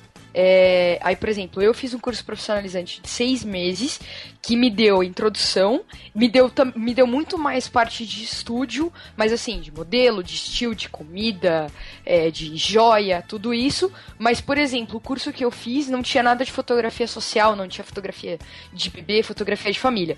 E aí, essas mesmas escolas às vezes acabam tendo também os cursos específicos de fotografia de casamento, de fotografia de recém-nascido tal. É, mas aí fora as escolas tem outras coisas que o Petroco pode continuar falando. Esse estilo que vocês estão falando é estilo de stay still, fica parado, é coisa, É, pro, normalmente Produto. é- Estilo de- isso é produto. coisa parada, coisa inerte, é isso? Exato. Entendi. Alguns modelos são estilo. Ah, é. Algumas, algumas esposas também são, hein? Algumas, Natureza morta. né? alguma, ah, é, É tipo, algumas tem fotografia estilo de cinema também, mas não é disso que a gente Viu? tá. Vocês estão falando dos cursos. com- Então a coisa hoje em dia tá muito pior do que antigamente. Porque antigamente você não precisava nem ter uma máquina fotográfica e você se profissionalizava pelo curso de fotografia por correspondência do Instituto Universal Só Brasileiro. brasileiro. É, na- é isso. É- Foi fundo é mais- agora, não. É, Rafa, foi fundo? Esse é, é da onde eu sou. Eu sou do fundo, querido. É de onde eu venho. Tá aí, tá aí uma observação e uma coisa que é, é muito mimimi na profissão de, de fotógrafo. Qual é? Alguns fotógrafos escrevem sempre no Facebook assim: Ah, Fulano comprou uma câmera e agora acha que é fotógrafo. Certo. É, desculpa, no meu ponto de vista, pra você virar um fotógrafo, você precisa ter uma câmera. Óbvio, é, você precisa ter objeto. Eu não sou, eu não sou locutor sem meu microfone também, né? Não tem como. né? Exato. Claro. A não ser que sua esposa gosta que você fica cantando lá Ah, eu- antes de ter o microfone, eu usava o. Eu usava, como se diz, o, o, o, tubo de Neutrox pra cantar no box. Eu cantava aquela voz de Calvi, cantei, cantei. Aí depois eu comprei o microfone, minha vida mudou. Eu comecei a fazer podcast, sete anos que eu tô aqui. E por favor, alguém me liberte dessas correntes, por favor. Enfim, e aí a fotografia tem hoje então esses meios, né? Tem as Certo. faculdades, as escolas especiali- especializadas Uhum. e também aí é, a gente fala muito de, de profissionais. Existem vários fotógrafos hoje que oferecem workshops, né? Que Ah, é são legal normalmente um ou dois dias que misturam um pouco de teoria e prática, onde o fotógrafo mostra como é que ele executa o trabalho dele. E aí, dependendo da área, casamento, por exemplo, tem muito é, recém-nascido também.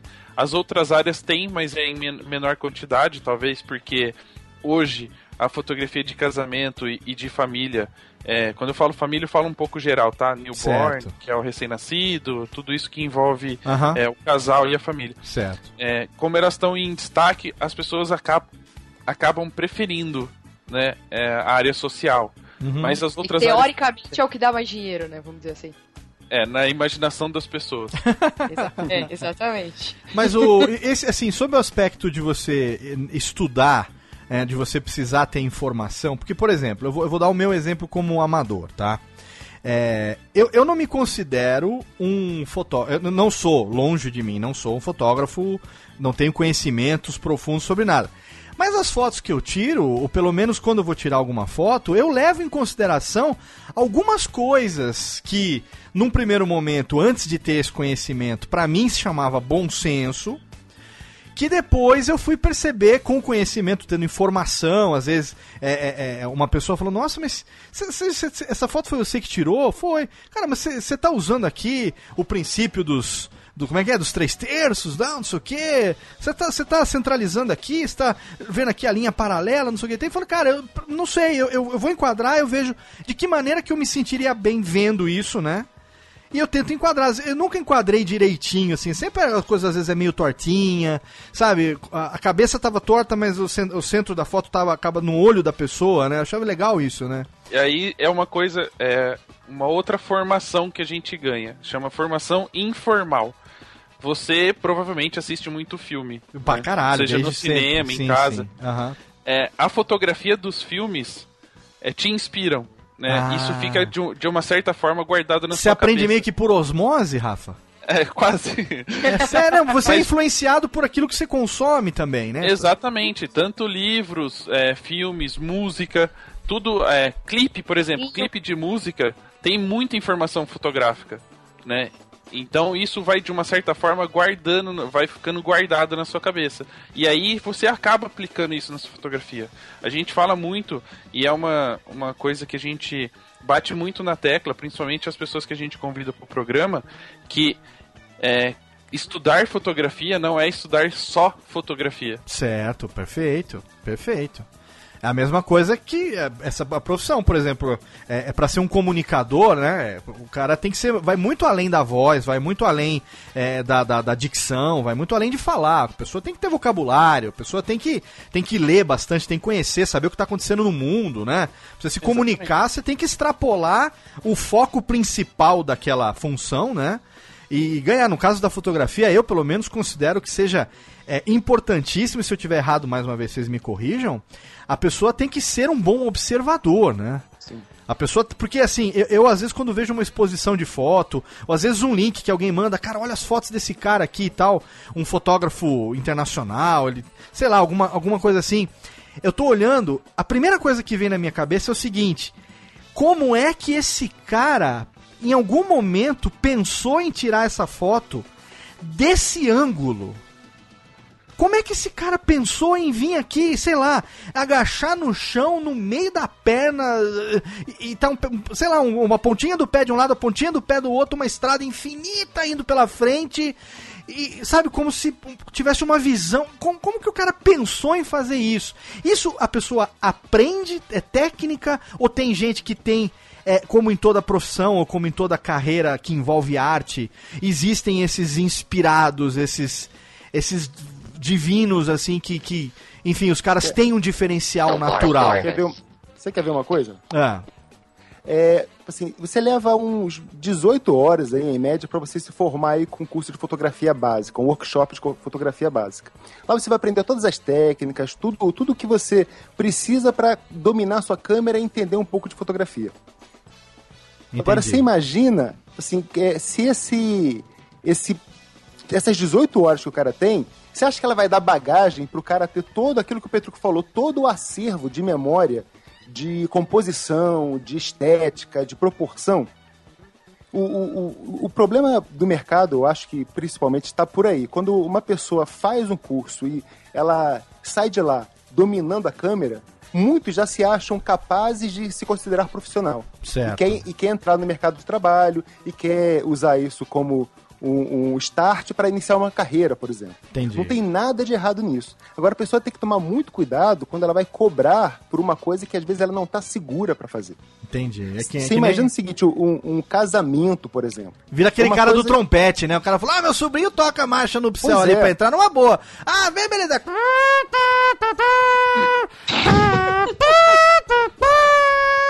Tem, tem um dessa, né? O cara vai tirar as fotos, o cara tirou foto do lustre, tirou foto da vela. E dos noivos que é bom, não tem foto nenhuma, né, Alex? Você imagina a, noiva, assim, ela passou a vida toda dela Porra. imaginando aquele dia. Ah, com certeza. Planejando aquilo por anos. é. Ela vai contratar um cara que ela tá acreditando que vai oferecer para ela um, um, produto de qualidade. Uhum.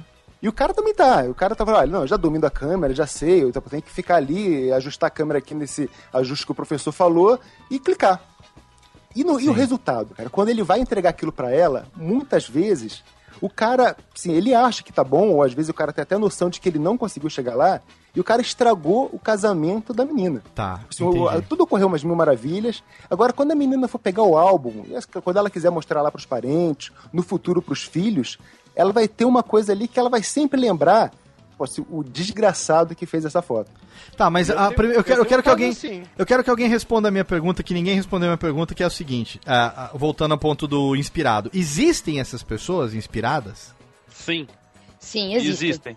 Essa é a primeira você tem que pergunta. fazer uma outra pergunta. Quando ah. você imaginar, ah, como é que a pessoa chegou aqui e fez essa foto? Tem uma outra pergunta que às vezes a gente tem que fazer, hum. que é quantas fotografias ele tirou ah, até chegar nessa foto. Boa, boa. Cê, quantas ele viram... tentou até chegar nesse resultado. Exato. Exato. Vocês viram o documentário do Sebastião Salgado? Não. Quem viu aí? Não, ninguém viu? Não. Não. Ele tem um acervo na, no porão da casa dele com milhões de fotos.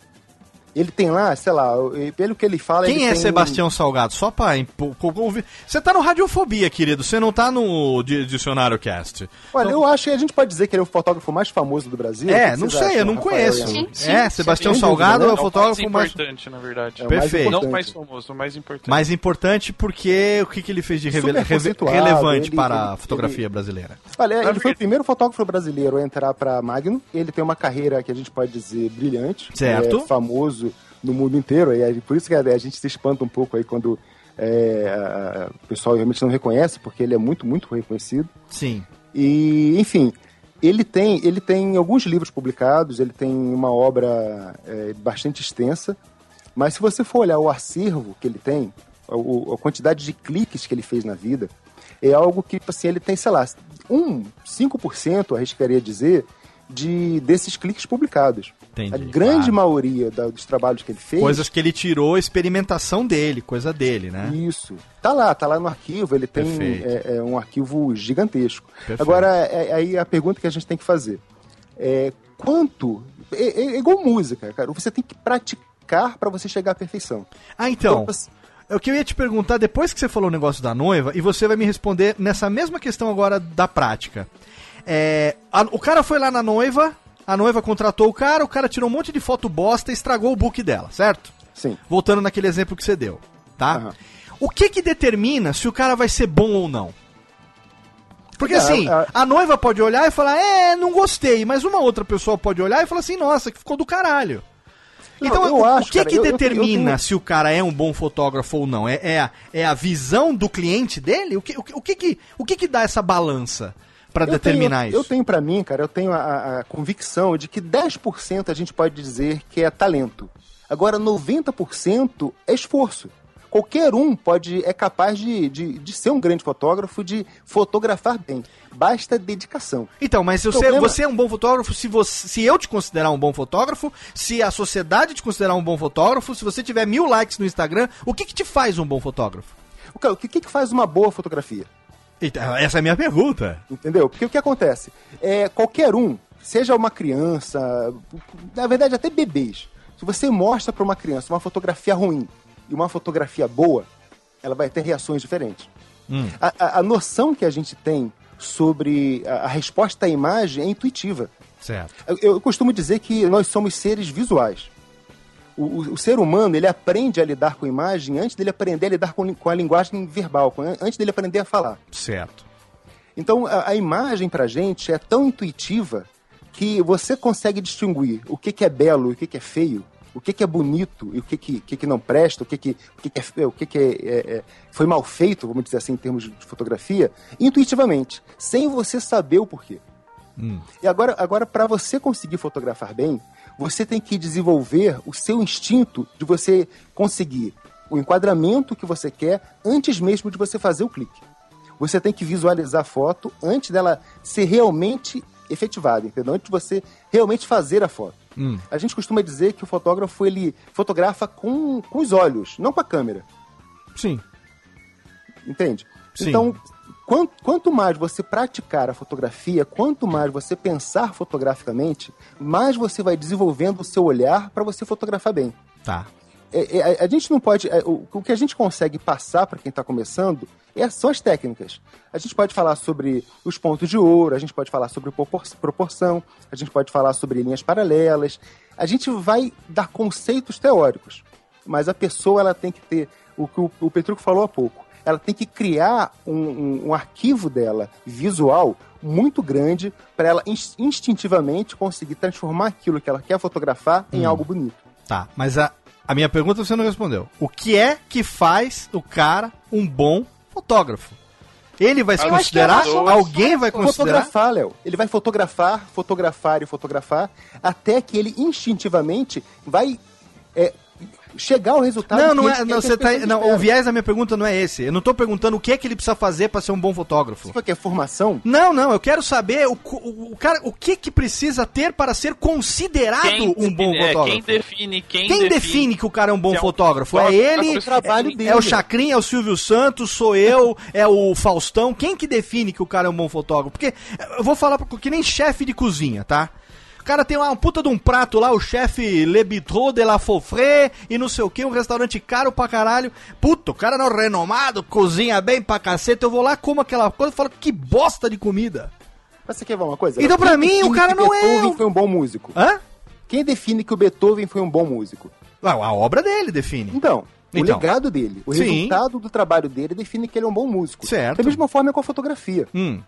Assim, quando, quando a pessoa se dedica e ela vai se esforçando e vai aprendendo a fotografar bem, Certo. o resultado do trabalho dela começa a revelar que ela está se tornando um bom Ah, fotógrafo. então vai mudando, ah, vamos dizer que ah, você vai percebendo a evolução da visão fotográfica da pessoa seguindo essa, essa raciocínio que você colocou, na medida que você vai percebendo a evolução do trabalho dele, é isso? Isso. Vamos supor, assim, as pessoas que entram aí num curso politécnico, numa faculdade, Certo. a pessoa pode entrar lá sem saber absolutamente nada. E ela não conhece nenhuma técnica de fotografia. Hum. Ela vai aprender a técnica e vai sair lá fotografando. Fotografando bem, Tá. tá, às vezes até no começo, porque é aquilo que o Petruco falou. Ela, a pessoa já, já tem um acervo é, é, de memória muito grande, a pessoa já tem um- uma cultura visual muito grande, um- um- uma referência muito boa. Entendi. Mas à medida que a pessoa vai praticando, a pessoa que a pessoa vai fotografando, assim, é a mesma coisa, o músico quando ele senta para compor uma música, ele tá focado, o, o, o cérebro dele tá pensando musicalmente. Uhum. É, Então, ou, ele, ou ele tá cheio de maconha e tomando, né, vinho É, pra também caralho. tem esses e tal. casos, né? É, Mas na grande também. maioria, quando o cara é bom ou- ou não, o cara vai lá e se foca. ele- Quando o cara é bom dele- ou não, é ótimo. É a resposta, tá para, to- a resposta para todas as perguntas. Ô, eu queria saber se a Ana e o Rafa concordam com essa linha de raciocínio ou se vocês têm algo a acrescentar nessa questão de como quem define a, a qualidade do fotógrafo. Eu concordo, e eu acho que uma palavra que a gente pode usar pra pra poder definir, principalmente, vai, por exemplo, num caso desse de um cara que entra pra, pra Magnum, né? Que é uma agência extremamente renomada. Qualquer. Botou aí no Google Magnum Photography, você vai ver o, o- nível que é o negócio. Uhum. Eu acho que a consistência do trabalho da pessoa vai definir se ele é um bom fotógrafo. Olha aí, veio uma palavra nova agora no programa: consistência. Que consiste em. É, é, o, o cara conseguir executar o trabalho dele. É porque, por exemplo, assim, o problema, principalmente pra mim, é que eu tô muito mais ligada à fotografia de casamento, é, à fotografia social, do que a fotografia como arte, vamos dizer, que é o que o Sebastião Salgado faz, por exemplo. Certo. Mas é o que o pessoal sempre fala, assim, ah, o cara, esse cara tem um trabalho consistente. Ele consegue manter tudo que ele, tudo, tudo dele que é publicado tem sempre uma, uma, uma mesma linha. Assim, ele, ele consegue passar sempre a, é isso, a, a mesma assinatura, ele consegue passar uma mensagem e você consegue identificar que aquele trabalho é daquele cara. Não Entendi. precisa estar escrito em lugar nenhum que foi ele que fez. Você Ah, sabe olha. que foi ele que fez. Isso é legal, quer dizer, chega um momento que a, a- a- o estilo da fotografia ele se torna a assinatura do fotógrafo. Exatamente. Acontece muito em fotografia de casamento isso. A gente conhece algumas pessoas que têm um trabalho tão consistente que muitas vezes você vê denúncia que alguém pegou uma foto desse cara, tirou a, a assinatura, postou numa outra página dizendo que é dela. E aí eu chego e falo, seu fulano, essa foto aqui é tua. Essa- eu é- sei que a Ou foto então é que dele. reproduziu, né, Ana? A pessoa pegou uma modelo parecida, um cenário parecido e fez a, a foto com a mesma pose, com a mesma iluminação. Isso também tem processos que, que levam a isso, né? Sim, Sim, ou então assim, por exemplo, eu, você começa a estudar muito um cara, né? Você estuda, você estuda, você vai lá, faz um workshop com ele, alguma coisa. É óbvio que você vai trazer aquilo dele Sim, pra você. Claro. Não necess... Óbvio que aí você não tá, é, você não tá fazendo uma cópia. você tá Você usando tá a sua referência, né? Você aprendeu. Claro. Mas também é algo que a gente pode dizer, tipo, o cara é bom, porque tem gente copiando o que ele tá fazendo. Ah, olha aí. Tentando fazer igual o que ele tá fazendo. Agora, É, na verdade, na verdade é uma, é uma mistura de um, um pouco de cada, né? Existe sim a consistência e o trabalho, em- o, o empenho da pessoa em ser um bom profissional e fazer aquilo na consistência que a gente tá falando até agora. Mas também existe o outro lado, exatamente o que a gente tá falando. É, se a gente for pegar histórias, Beethoven, é, os artistas, Michelangelo, Leonardo da Vinci, se a gente pegar a história mesmo deles, é, hoje eles são renomados porque morreram, digamos. Ah, sim, claro. É, hoje existe. Mas Mas o Sebastião tá Leonardo da vivo, só pra deixar claro, Léo. O Sebastião não, Salgado tá vivo. Ah, não, Sebastião tudo Salgado bem, tá vivo. Eu tô- claro. Eu tô falando usando os artistas Sim, de sim. antigamente. É, hou- houveram muitas obras recusadas desses caras. Claro, claro. E hoje é um certeza. consenso, é, digamos, global que esses caras eram bons artistas. Mas isso depois de um bom período, né? Depois do- das obras é, executadas. Então, a gente tem disso, principalmente para nós fotógrafos, que temos que vender o trabalho para alguém. É importante que esse alguém entenda que somos bons profissionais. Ah, claro, entendi. Agora, você quer ver uma coisa que é importante, Léo? Ah, Assim, e- essa palavra que a, que a Ana usou é, é muito, é muito apropriada. Porque a, a consistência. Porque é o Hum. seguinte, qualquer um, em algum momento, vai fazer uma foto perfeita. Uma foto excelente. Qualquer um. Certo. Assim, Ele fez uma. Tá. Mas agora, quando começa, você faz uma. ficou genial, todo mundo aprova, você vai lá, coloca ela e ganha concurso. Depois você faz outra. Você vai fazendo, quando- conforme você vai conseguindo manter aquele padrão de nível de qualidade e por, por um tempo maior, aí você consegue dizer que você já está chegando num nível de qualidade aceitável. Entendi, entendi. Entendeu? Quando, agora, quando, aquele, quando você tá naquele nível, que você faz uma excelente, uma, uma ruim, outra ruim, outra ruim, outra ruim, outra excelente, aí sim, você tem que estudar um pouco mais. Ah, entendi. Excelente. Olha só, quem disse que fotografia não seria tão interessante? Ô, Thiago Fujiwara, você que tem aí uma T... Como é que chama? T3i? T6i? Ele já vendeu já depois de tudo isso. Ah, já, essa hora aqui. Ele já tava, ele entrou ali no, no... Como é que chama lá? No bomnegócio.com. OLX. OLX, já trocou, trocou por fralda, que ele vai usar mais do que a máquina. Ele É, falou, deixa quieto. já Você, desisti você, você, Thiago Fujiwara, você, quem não sabe, quem sabe, sabe, quem não sabe, não sabe. O Thiago, o Thiago trabalha com turismo, né? Então, ele também viaja ao mundo, acompanha grupos e tal, de viagem. E... Posso fazer uma pergunta pro Thiago? Claro, A gente ouve muito essa pergunta e eu gostaria de fazer pra ele. diga. É, você só viaja ou você trabalha também? Boa, Cara, boa. é o que eu mais ouço. Todo mundo fala assim: Nossa, eu queria estar no teu lugar. Não tem um emprego aí pra mim? E É. eu ouço isso toda semana. Porque o pessoal vê as fotos de hotel, ah, vê foto de piscina, de paisagem. E o pessoal acha que a gente vai pros lugares e assim, o pessoal dá mil dólares na nossa mão e fala: ó, passa uma semana aqui. Ô, se vira negão, e não né? é, né? Ah. Que nem o Léo falou, quando eu tava em Dubai, eu tava pra uma feira de turismo. Então eu tava o dia inteiro de terno, gravata, sapato social, naquele calor de 43 graus. E quando eu conseguia, eu escapava pra algum lugar pra tirar foto, pra fazer algum vídeo, alguma coisinha, né? Então tem muito disso. O pessoal acha que é mil maravilhas, mas não é não. Acha que é vida de nababos, né? Exatamente. Mas, ô Ti, as pessoas com certeza, às vezes você tá numa viagem acompanhando um grupo e tal, eventualmente acontece, né? É, aí o pessoal fala assim, não, porra, Thiago tira foto, o cara é bom nisso, pô. O cara tá com essa câmera aí pendurada no pescoço, não vai ser bom, né?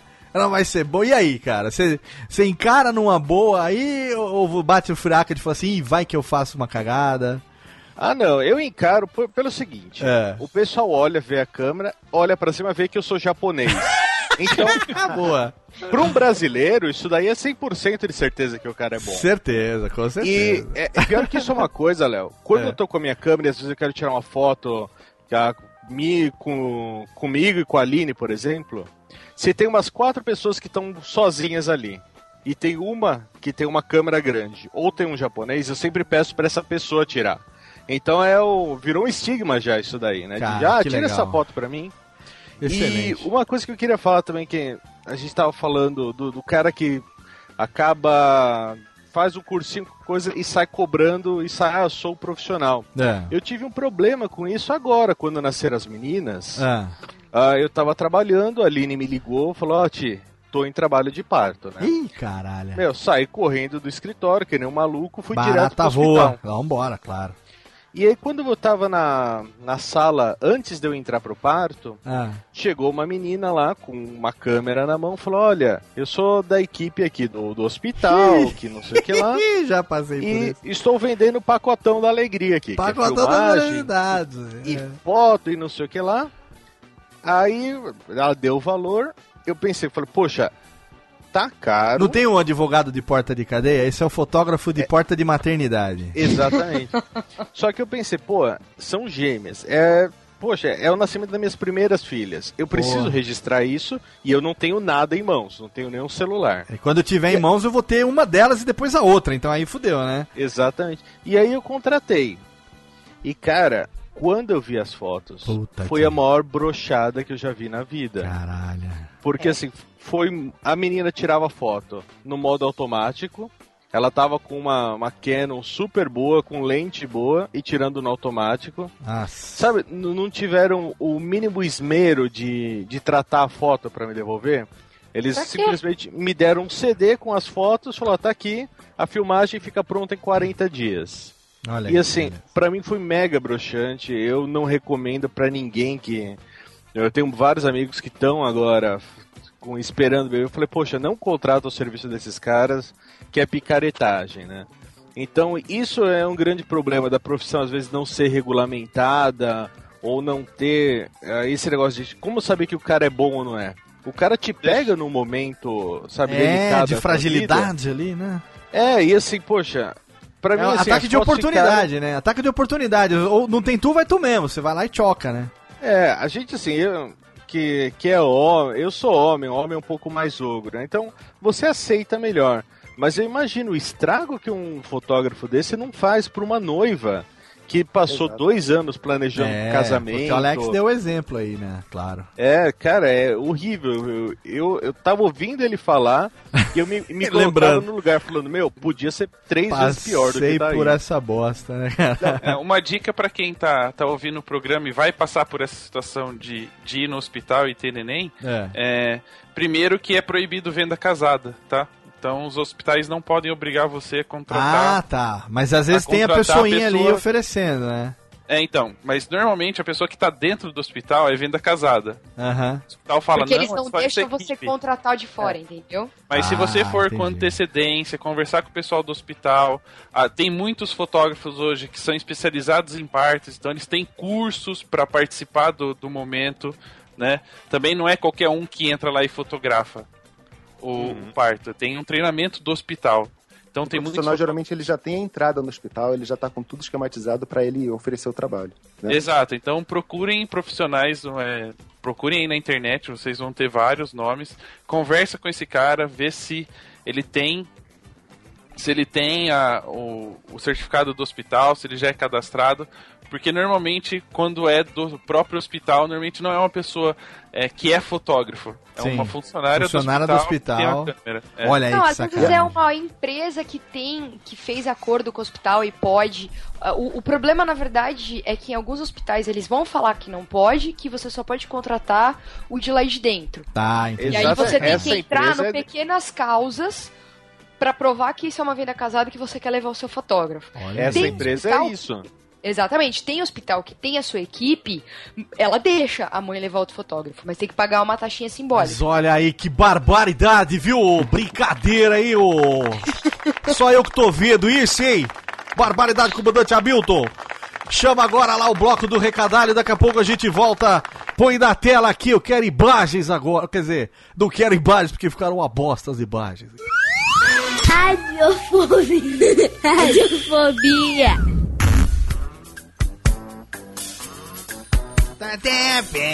Tamo de volta aqui nos Radiofobia. É, tamo de volta já em janeiro pra Tifo. One, two, three, let, one, tamo de volta.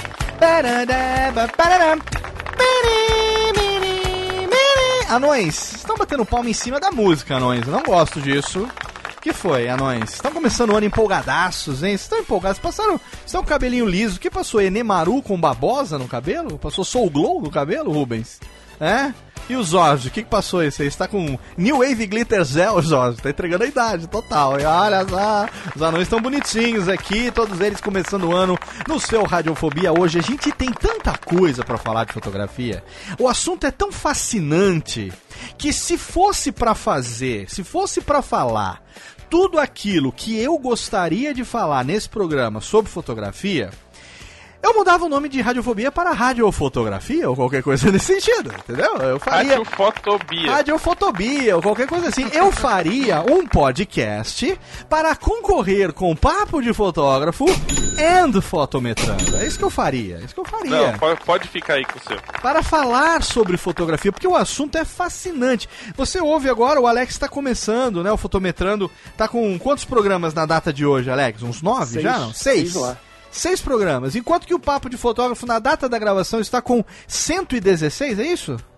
Exato. Na, é, 116 oficiais. né? Oficiais 116, fora o bafo, né, Rafa? Fora o bafo. Fora a gente tem ainda um podcast que fala sobre fotografia analógica, que vai pro sexto episódio. Ah, é, que tem um nome muito congênero. Como é que é o nome mesmo? É. Papo analógico. Papo analógico. Papo analógico. É, mas papo analógico. Não é aquele, aquele outra atração que eu vi lá, não cheguei a ver o que, que é. Como é que chama? O que, que é aquilo lá, hein? Ué, pra acabar? É, o que, que é aquilo lá, hein? Que que Era é? os perrengues que a gente passa na profissão. Ah! De vez em quando a gente gravava. Ah, olha aí, que legal. Inclusive é um assunto que nós vamos abordar um pouquinho daqui a pouco. Vocês já vão preparando aí al- al- alguns micos, hein? Micos da profissão de fotógrafo. Mas o que eu quero falar nesse momento agora é sobre podcast de fotografia, exatamente. Então, estamos aqui com Ana Cariani e Rafael Petroco com Papo de Fotógrafo. E eu tenho um orgulho filha da puta desses dois. Porque eu tenho uma, uma participação minha. Uma coisa não é. não- não- diretamente não tem nada lá com os caras, nada.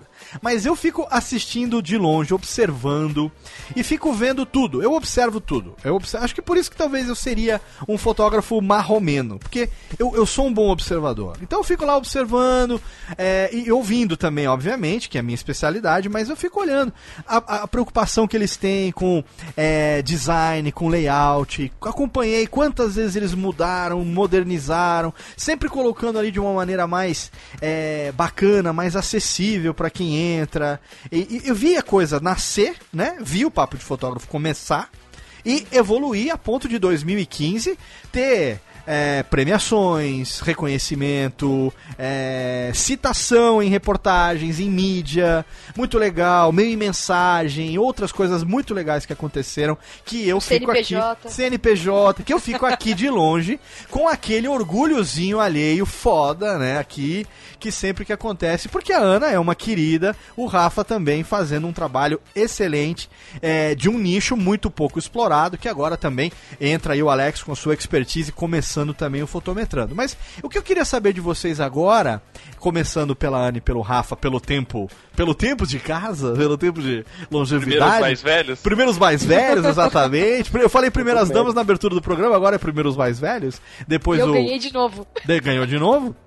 Depois o Alex complementa também. É o seguinte: é, o desafio, porque olha só, é, eu, eu faço podcast, eu me profissionalizei é, nisso nos últimos quatro anos. É, vivo exclusivamente com podcast, então não só através dos que eu edito é, os meus programas, como Radiofobia, mas principalmente para os programas que eu edito para os clientes através da empresa e também para os cursos, os alunos, livro, workshop e tudo mais, né? Então, é o áudio é uma coisa, uma a propriedade né, do áudio é muito característica é, e tem um fascínio todo próprio dele, né? De você criar todo um universo, fazer que nem aqui a gente emula o rádio, faz essa brincadeira toda ao vivo, com improviso, é, com musiquinha, com palminha, com anõezinhos e tudo mais.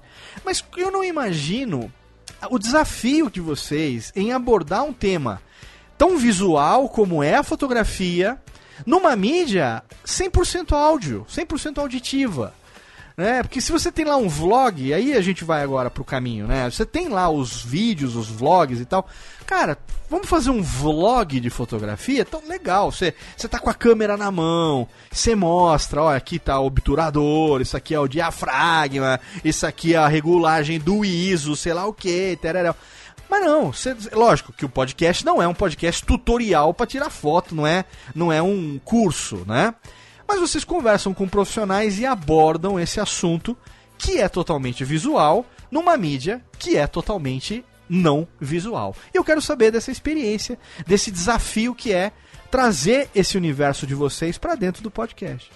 Bom, você já percebeu que a gente está há muito tempo aqui conversando sobre fotografia e em nenhum momento a gente falou da fotografia em si. Sim, sim, com né, certeza. Da questão técnica. Então, na verdade, é possível falar de fotografia, porque a fotografia não envolve só o impresso.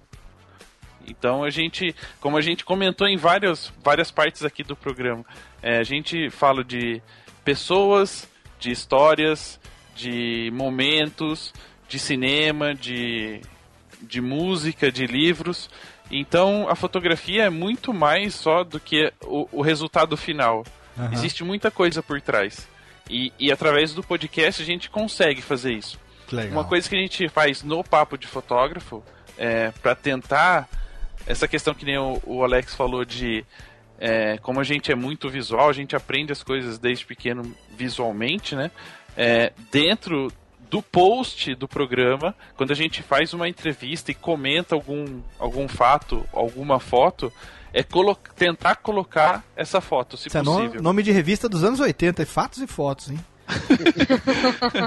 Porque daí a pessoa tá escutando o programa e quando ouve o comentário sobre, sobre aquela foto, sobre aquele momento, ele tem a referência visual. Sim. É, isso a É. gente faz também quando a gente tá falando de qualquer assunto aqui, que nem a gente falou, talvez nesse programa, se eu achar a foto da tal da câmera, a maletinha da fotótica e tal, é aquela coisa, ó, link no post, né? Se quiser ir lá olhar e saber do que eu tô falando, né? A gente tem hoje o WeCast que ajuda a gente também, os caras vão lá e colocam a imagem pra ajudar a ilustrar, mas isso que você tá falando é, é uma ferramenta muito importante. Mas eu quero saber, Rafa, sobre o aspecto da particularidade da, da, da profissão do fotógrafo, né? Porque, é, é, assim, dá pra falar sobre assuntos ligados à fotografia que não envolvam diretamente a imagem Sim. mas sobre o universo. Então, aí, nesse ponto que eu queria que você chegasse, assim, é muito a fotografia, o universo da fotografia, ele é muito mais abrangente do que o, o fotograma em si, do que a foto em si. Né? Sim, sim. Eu não sei como, como é que o Alex é, idealizou né, o É. podcast dele. Mas a gente, quando, quando idealizou o Papo de Fotógrafo, na Eu verdade. falei ele fotograma, ó que chique, falei. De onde eu aprendi essa palavra? É. E a gente, na verdade, o programa nasceu porque a gente tinha vontade de reunir as pessoas. Ah, isso é legal. É. É, o podcast é, É isso, né, cara? É juntar os amigos e. É, só que a gente queria fazer isso fisicamente. Ah, quem não queria? É. Só que a agenda dos fotógrafos é meio complicada. Ah, né? quem não Tem gostaria? gente que tira férias em janeiro, tem gente que tira férias em outros meses e aí não batia. Aham. E aí a única maneira que a gente encontrou de poder conversar com os amigos e, e, e disponibilizar para as pessoas, que as pessoas tivessem acesso né, ao, ao conteúdo desse bate-papo, Aham. Foi é, foi do... o podcast. Perfeito. Tanto por isso que o podcast tem o nome de Papo de Fotógrafo. Que Sim. é realmente. A ideia a é gente essa. tenta trazer no podcast um bate-papo. As minhas dúvidas é, sobre a pessoa, sobre o, como ela trabalha, como ela apareceu no mercado, como ela resolveu fotografar. Excelente. E é, e é isso que a gente procura trazer para o programa. Excelente. Então, a, a mídia em si não. é, na verdade, não era, ah, vamos fazer um podcast. É, Aham.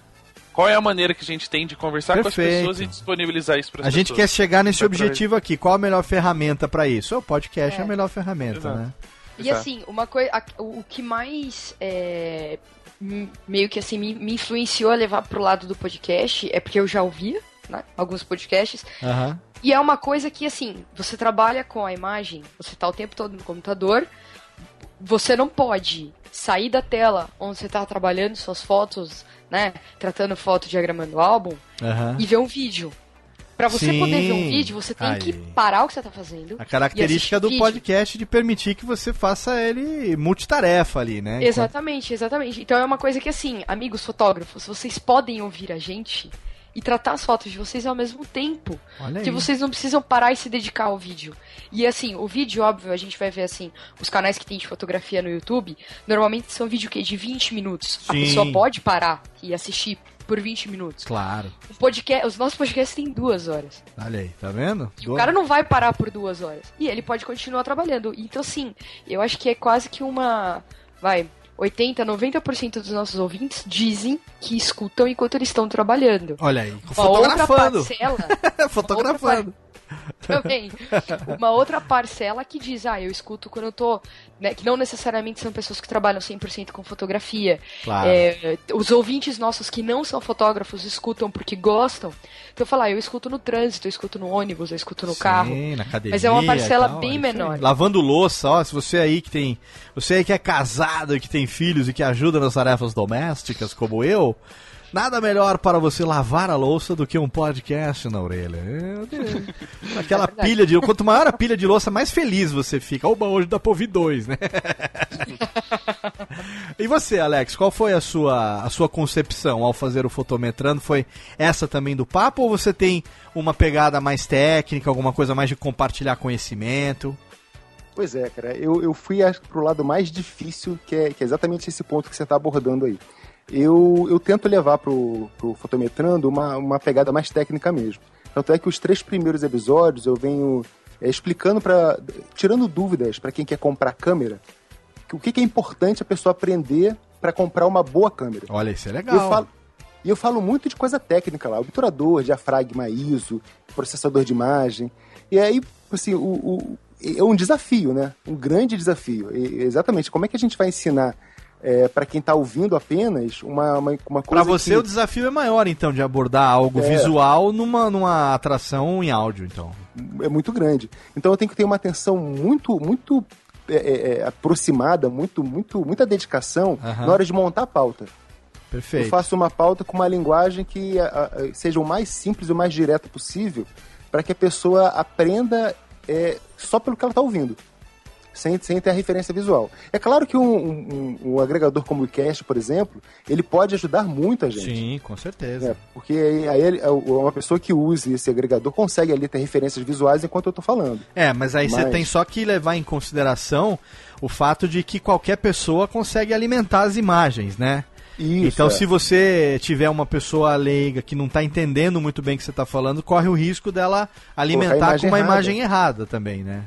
É verdade. Aí você é tem verdade. que ir lá depois e corrigir, acabar colocando a imagem certa e tal. Se for o dá pra mudar também, né?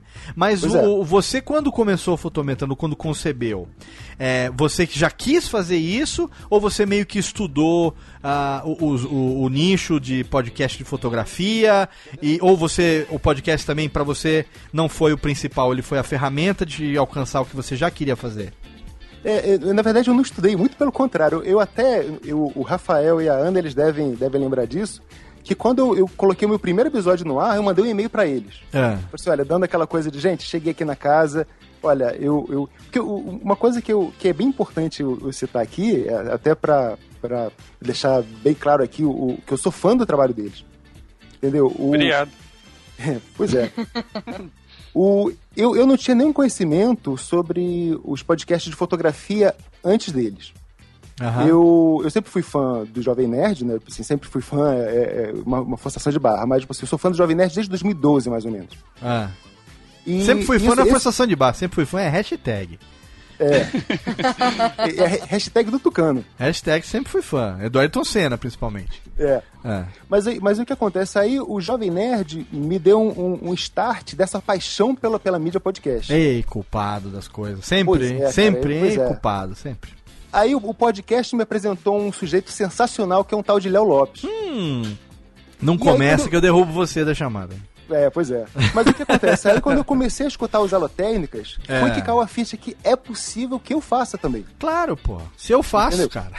qualquer um faz. Mas- Mas com o microfone mas- desse, qualquer um faz também. Tá vendo? É, com um microfone desse, qualquer um faz um podcast. Né? Com Meu uma sobrinho dessa. faz melhor. Meu sobrinho faz melhor. Ele usa Mac, você não usa. Você usa PC. Eu uso Ele PC. grava no iPhone dele. Grava faz um podcast com gravador de fita, mas faz melhor. Exatamente, fita de rolo. Entendi, Alex. Pô, aí você tá no sexto programa e você tem é, é, a intenção de também trazer pessoas pra falar sobre essa parte técnica e tal, ou você vai focar mesmo numa coisa mais didática, como se fosse você é, é, fortalecendo esse teu lado também, essa tua essa tua, esse teu esse marketing pessoal também como fotógrafo. Então, porque no fundo, no fundo, você pode aproveitar, lógico, essa é a ideia, né? O que eu faço, né? Se alguém tiver alguma coisa contra isso, pare de ouvir agora, que é me vender através do meu programa, né? Eu Sim, sim. fazendo isso aqui, eu tô mostrando do que eu sou capaz de fazer ao vivo, em qualquer, a qualquer momento. Vira e mexe, me chamam, faço isso em eventos e tal, não sei o quê, que foi o que acabou é, me levando pra ser a minha empresa ser contratada pelo Jovem Nerd e hoje tá aí editando não só o Nerdcast, como alguns dos maiores podcasts do Brasil. Então, é a minha vitrine, o meu programa é minha vitrine, né? Você tá usando ou pretende usar o Fotometrando como essa vitrine sua também do Alex Mansur como marca? Ou, ou- ou é uma outra pegada, uma coisa mais paralela, uma coisa mais é, de, de hobby seu mesmo? Ou vai, vai seguir profissionalizando? É, o, meu grande objetivo, na verdade, ele surgiu quando eu comecei a receber muitas é, e-mails e, questionamentos sobre dúvidas de fotografia. Ah, tem a interação da galera que quer saber as Isso. coisas, né? Legal. É. que nem na lotérica, né? O cara pergunta e você respo- vai respondendo, né? Perfeito. Tanto é que eu, eu, eu procuro fazer, até- até por inspiração e até por, por adequação, o meu formato é muito parecido com o formato da Lotérica. Né? Ah, claro. Porra, é só. Olha aí, tá vendo? Me copia que eu vou. Quanto mais eu sei copiar, mais foda me tornarei. Se, É, for- ele não é se exatamente- fosse na fotografia, ia ter mimimi já. Eu sou o quê? Eu sou o Salgado. O quê? O Salgado Filho? Não, Sebastião Sabe, Salgado. filho da podosfera. Sebastião Salgado da Podosfera. Muito Não, mas a, a ideia do Holotank é essa: 100%, é 100% didático, é 100% educativo mesmo, né? Eu diria que ah, ah, 50% da minha inspiração é o seu trabalho e 50% é o trabalho do Café Brasil. Ó, mas aí, aí é, não, aí é injusto. Tem que botar o Café Brasil como mais, porque Luciano foi. Pires, ele é minha inspiração também. Luciano É, mas aí eu, eu queria fazer só duas observações nesse caso. Ah, né? mas como sempre, observando, Rafael. Adoro, adoro. É, primeiro, primeiro que o Alex, é, é legal escutar o programa dele por causa da voz. Isso Eu falei? ele ganha da gente. Falei, vamos lá, Alex. Agora só com reverb até o fim do programa. anda falando, então eu prefiro do Ale- a voz do Alex. né? Eu É, odeio editar minha voz, então. E segundo, É. que é bem legal, assim, muito, muito se fala, principalmente depois que a gente. A gente tá dois anos e meio já fazendo. Nossa, passa rápido, hein? Passa muito rápido. Nossa. E no começo não tinha muitos programas né, de fotografia em si, podcast de fotografia, principalmente em português, né?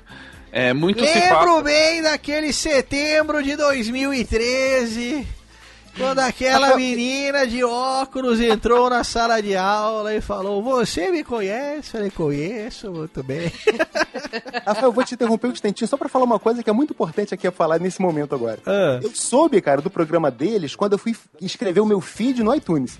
olha aí. Naquele momento, assim, eu escrevi o feed e falei, peraí, deixa eu dar uma olhada aqui pra ver se tem alguma coisa de fotografia. Eu não tinha olhado ainda. Olha aí. E quando tá eu vendo? olhei lá, coloquei fotografia, deu, apareceu um. por ser- O, o nome dele é Papo de Fotógrafo. Aí eu Sim. procurei fotografia, fotometrando, pra ver se já tinha alguma coisa parecida. Sim. Aí eu vi lá no cantinho, na- nas indicações do iTunes, tipo, Papo de Fotô, Fotógrafo. fotô. Fotô, café fotô, não sei o que apareceu lá, não. É, eu vi, você deixa eu dar uma olhada aqui. E pô, logo no primeiro, eu vi lá uma, uma relação de, de gente que ele entrevistou. E eu, eu vi lá um- um- alguns amigos, que eu, amigos pessoais. Cliquei e me apaixonei pelo podcast naquele momento. Mas continue sua segunda observação, Rafa. Olha, mas É, não, você nunca essa- mandou flores pra gente, né? Você participou desse presente que é bom nada. A minha parte, escreveu que é o segundo melhor podcast no Já iTunes. mandei florezinha pelo. minha parte eu queria em dinheiro, né, Ana Cariani? Minha parte eu queria É. Exatamente. Não, e a segunda observação é que é, uma coisa que aconteceu muito é no final de- desse ano de 2015 apareceram outros podcasts além dos nossos, né? E aí muito se falou de concorrência e se fala muito na fotografia essa- esse termo, concorrência. Aham, aham. E a gente é, várias vezes bateu nessa tecla que é, para quem compartilha conhecimento, produtores de conteúdo não são concorrentes. Se a gente for calcular hoje um fotógrafo, vamos dizer um fotógrafo bem organizado, ele trabalha das 8 da manhã às 6 da tarde. Certo. São, sei lá, 8, 9 horas por dia que ele vai trabalhar. Meu, um podcast nosso tem duas horas. Ele tem mais 6, 7 horas para ouvir qualquer outra coisa. Sim. E se tiver mais podcasts de fotografia, mais conteúdo ele vai adquirir e ele tem uma semana para ouvir tudo.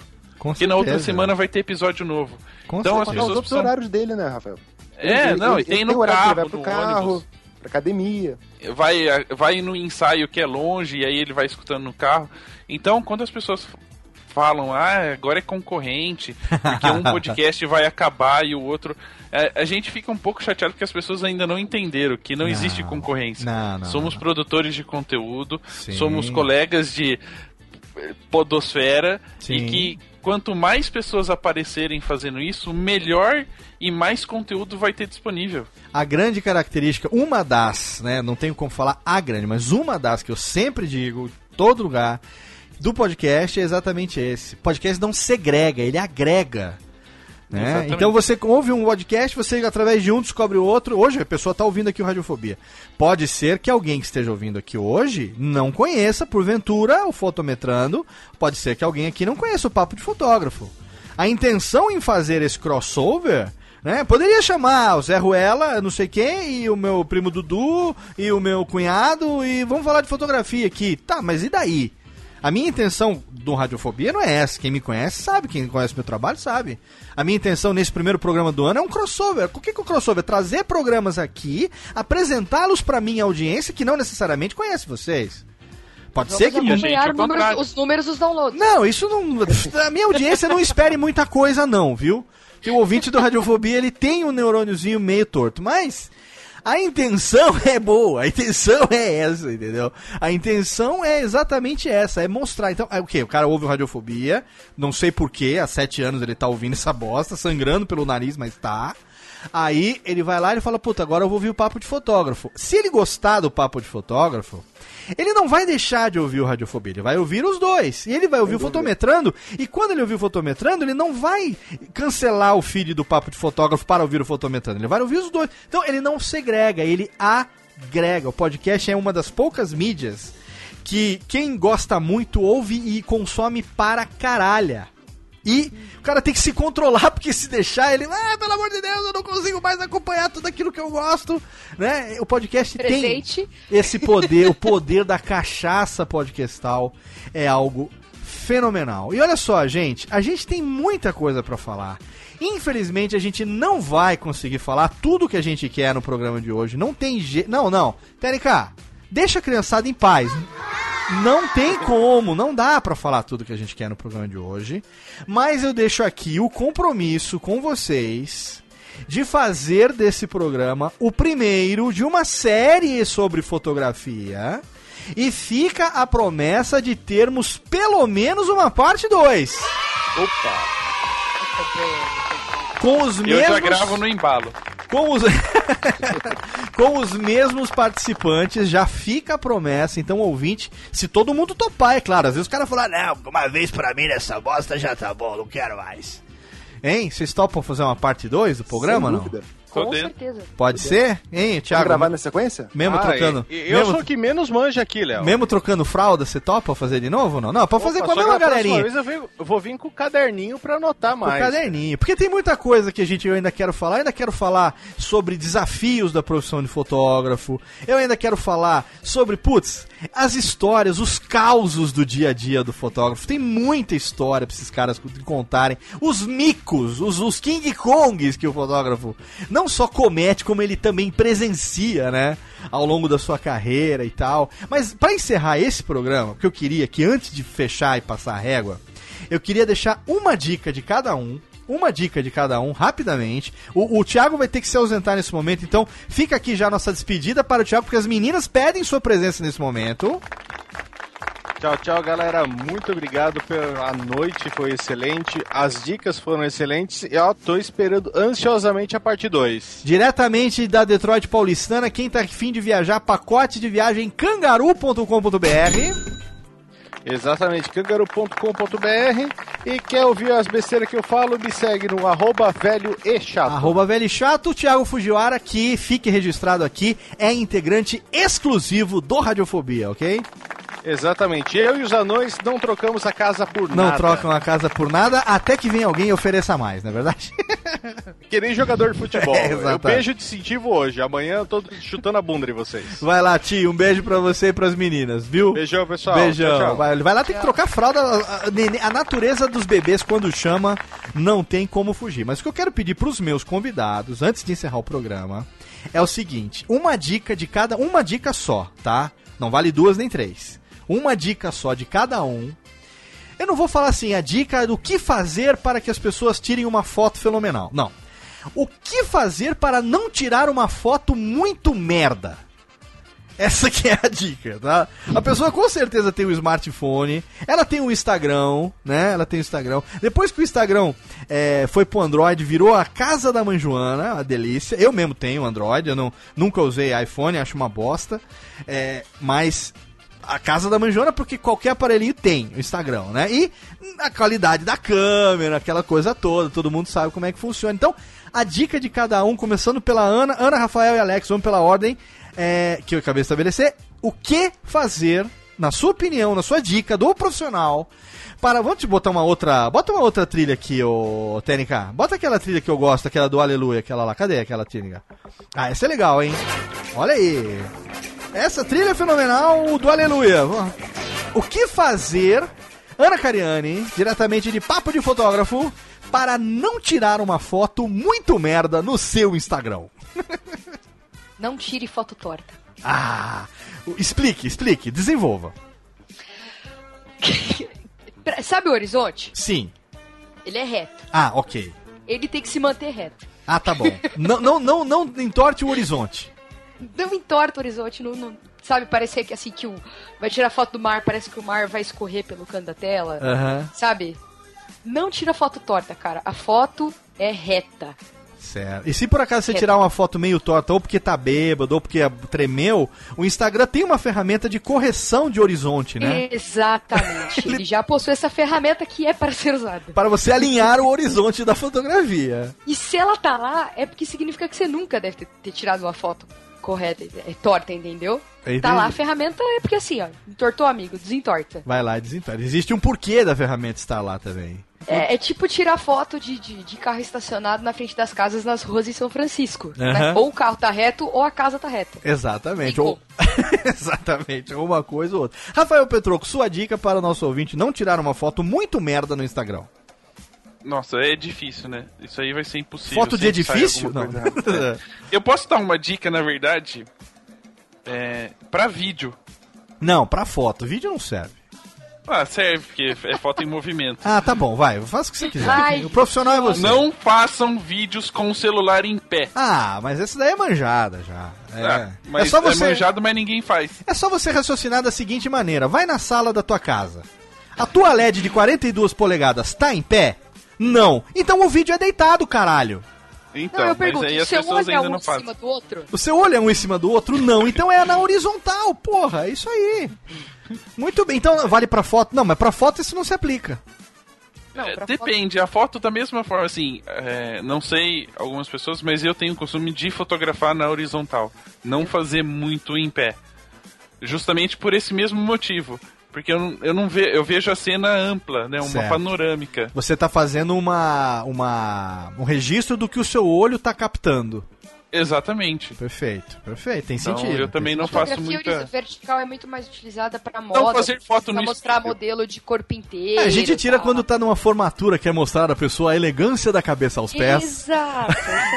né? e aí você não quer pegar a galera que tá do lado, né? A elegância da cabeça aos pés. Muito, mas eu conheço pessoas que realmente só usam o celular, só, em qualquer circunstância, mesmo para foto, mesmo para vídeo, sempre na mesma posição que usa para fazer chamadas. Eu conheço muita gente que faz isso. Do Não, meu círculo de amizades isso. aqui, familiar, é familiar. Eu vou enfiar a mão na jaga, eu vou falar quem é. Viu, mãe? Mãe, um beijo, mãe. Eu te amo, viu, mãe? Um beijo, mãe. Beijo pra você, mãe. Você não ouve o programa, mas para de tirar foto em pé, mãe, pelo amor de Deus. É, duas diquinhas então, pra não fazer uma foto. Não Eu falei foto que era uma, nem duas, nem três, mas vem o homem das observações que é dar duas. Vai lá. Não, é que tem as pessoas que fazem foto na frente do espelho e fazem biquinho na frente Ah, do espelho. duck face, duck face. Torta. E torta. duck face. Pô, foi Princesa Leia agora. Todo mundo Princesa Leia operada, né? Princesa Leia do Botox. Princesa Leia velha do Botox. Muito bem. Ficou a cara da Dona Neves. Dá uma olhada na Princesa Leia velha e da Dona Neves, a avó da Chiquinha. Você vai ver que ficou igualzinha as duas. e qual a segunda dica, Rafael Petroco? Não, já foi. Não, era essa. Ah, era só essa? Era uma que vale por duas? É. Ah, tá. E, e você, Alex Mansur, qual a sua dica para a pessoa não fazer uma foto muito merda no Instagram? Olha, é- é- a dica que eu dou, cara, é não faça a foto com uma mão só. Cara, Deus te deu duas mãos. Se você tem duas mãos, se você não tem nenhum problema físico, claro, mas se você tem duas mãos, cara, segure o celular com uma mão e clique lá com a outra. Ah, bom? a não ser que seja Isso aí, selfie, cara- né? Aí não tem jeito. É, mas é, e- selfie e- pode. É, selfie pode, não tem jeito. É. Mas isso é importante, cara, porque quando a pessoa tá segurando uma câmera com a mão e, e tá preocupada, ela com a mesma mão de fazer o clique, ela não consegue enquadrar direito e a mão treme. Certo, claro, sempre treme. Sim. É, então sai um pouco desfocado, o enquadramento não vai sair tão bom quando ele quer. Então segura a câmera com uma mão, vai lá, faz o enquadramento de jeitinho, estabiliza a mão e vai lá com outro dedo Excelente. clica lá, entendeu? Excelente. E agora, se vocês me permitem, eu gostaria também de dar a minha dica, humildemente, a minha dica, pra você Manda que lá. não quer tirar uma foto muito merda no Instagram. Posso dar a minha dica? Pô, sem dúvida. Pode, Não é só contratar a gente. Ah, isso não, essa é a segunda dica então. Eu vou fazer que nem Rafael, eu vou dar duas dicas. A primeira dica é essa: contrate os meninos aqui que estão aqui, vão fazer o seu jabá daqui a pouquinho. A Térica já está com a mão no gatilho. Mas a dica de ouro mesmo, pra você que não quer tirar uma foto merda no Instagram, é o seguinte: não usa o Instagram, caralho. Desiste. Desista. Entendeu? Não usa o Instagram. Porque se você está tirando fotos do Instagram, é porque você realmente. é, você precisa. Eu conheço pessoas que tiram foto na câmera profissional, fazem um upload para o celular e publicam no Instagram. Eu tô com a mão- a mãozinha levantada neste momento. É. Eu e também, eu não eu tenho também. nada contra isso. Não tenho nada contra Nós isso. vamos falar a mesma coisa, Pedro. Eu não tenho nada contra isso, viu, gente? Eu acho que isso é totalmente fenomenal, principalmente quando você tem uma reputação a zerar, não é verdade? Muito bem, muito bem. Técnica, ó, não tem jeito, infelizmente, Zé Fini. Ah, mas ficou muito foda, não ficou, não? Ficou foda para Ficou caralho. muito foda. Muito foda. então chama, Técnica. Chama o Toy Story, chama o Buzz, chama Buzz, chama o Woody. E vamos lá.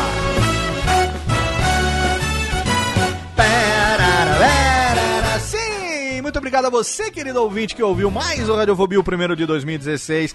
Um prazer, como diria Marcos Lauro, um prazer em estar com você aqui nesse primeiro programinha do ano e trazendo um assunto que eu amo demais. Já fica aqui o compromisso de fazer um segundo episódio complementando. A pauta tá lá, nem metade da pauta a gente chegou. Tem muita coisa legal, só de causo, de mico. Rafael Petro- Petroco tem, tem uma coluna lá no Fotometrando pra falar sobre isso, no- lá no Papo de Fotógrafo. Olha, já misturando os podcasts de um e de outro.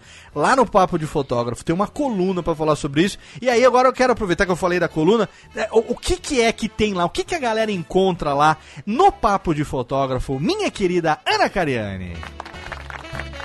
Olha, no papo de fotógrafo, eh, você vai encontrar, além, lógico, dos posts, né, que tem do, dos programas que a gente faz, porque aí tem todas as fotos lá, ilustrando o que o cara falou, o exemplo que ele deu de foto, contou alguma situação, tem a foto.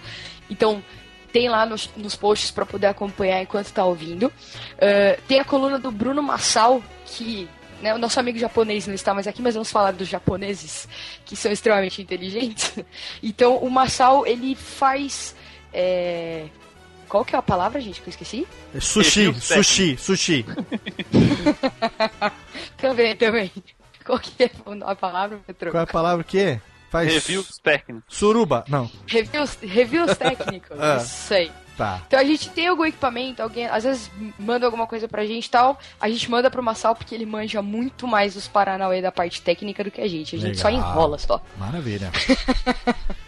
E fora o. A gente também tem os vídeos no, cana no, no nosso canal do YouTube, que a gente pretende esse ano dar um gás nisso. Também tá lá no, no site, pode entrar que tá tudo lá, é muito mais fácil de achar. Por favor, URL. papodefotografo.com.br Muito bem, e eu tô sabendo que você também, tanto você quanto o Rafael, tem o seu próprio site pessoal também, anacariane.com.br, é isso? anacarene.com Ponto .com, olha, internacional. Mas é, direciona. é internacional. E pro nosso ouvinte que tem dislexia, é claro, não sabe não sabe soletrar Cariani, os links tá no post, obviamente, né? É só você ir lá, tem o link pro Twitter deles pra acompanhar, tem o link pro Twitter do Papo de Fotógrafo, tem também o link para o Twitter e para o site pessoal de Rafael Petroco. O meu é mais curtinho, é só www.rafapetroco com dois Cs, não pode esquecer. A ouvinte não Ponto vai com. conseguir, não Ponto vai. Aonde que o seu é mais curto que o meu, amigo? Ouvinte do Radiofobia não vai, por isso que tem link no post. O cara não sabe escrever, querido. Não, não. Você tá confiando muito no que, cara? vai- Petroco Digita com dois. Google que vai aparecer. Petroco com dois cocos? Não, Petroco com dois e tal.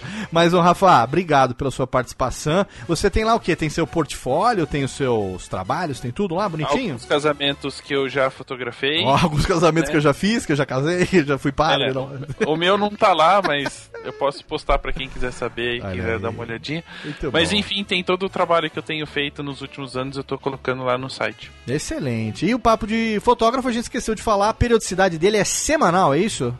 Semanal, por Olha incrível aí, que parível. Por incresça que parível, ela. Parível. Ela conseguiu, senhoras e senhores, fazer semanal, que delícia. Muito bom. Olha, eu tô muito orgulhoso, viu, Aninha? Quero deixar aqui registrado é, publicamente nesse programa o meu orgulho imenso pelo, pelo, pelo que você conseguiu junto com o Rafael, seu talento. Eu não vou falar talento porque talento eu acho que é meio, meio desmerecimento.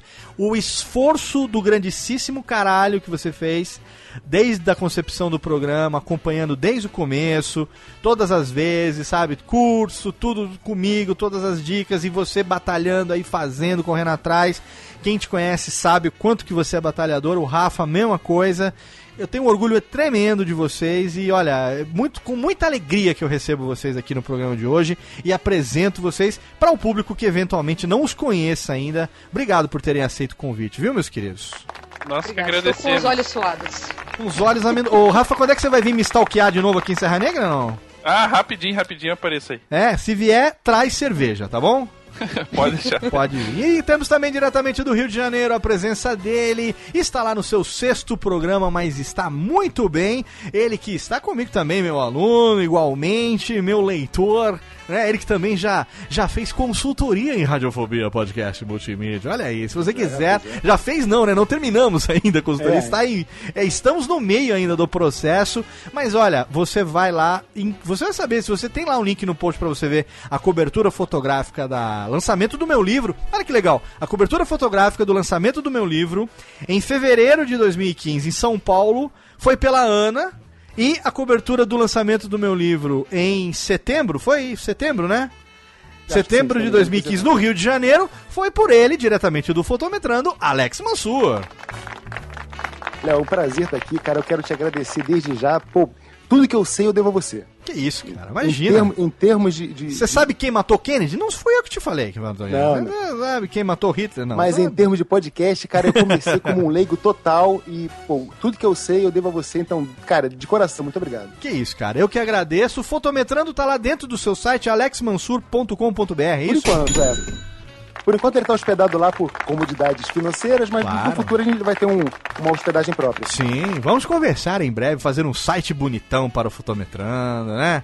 Aí, design by Thiago Miro, by Radiofobia, Aí, podcast multimídia, claro, com certeza. e é onde mais o pessoal te encontra? Twitter, empresa, contato profissional, como é que a gente faz? Pessoal do Rio de Janeiro que quiser contratar seus serviços. Olha, Twitter e Instagram é arroba Alex Mansur.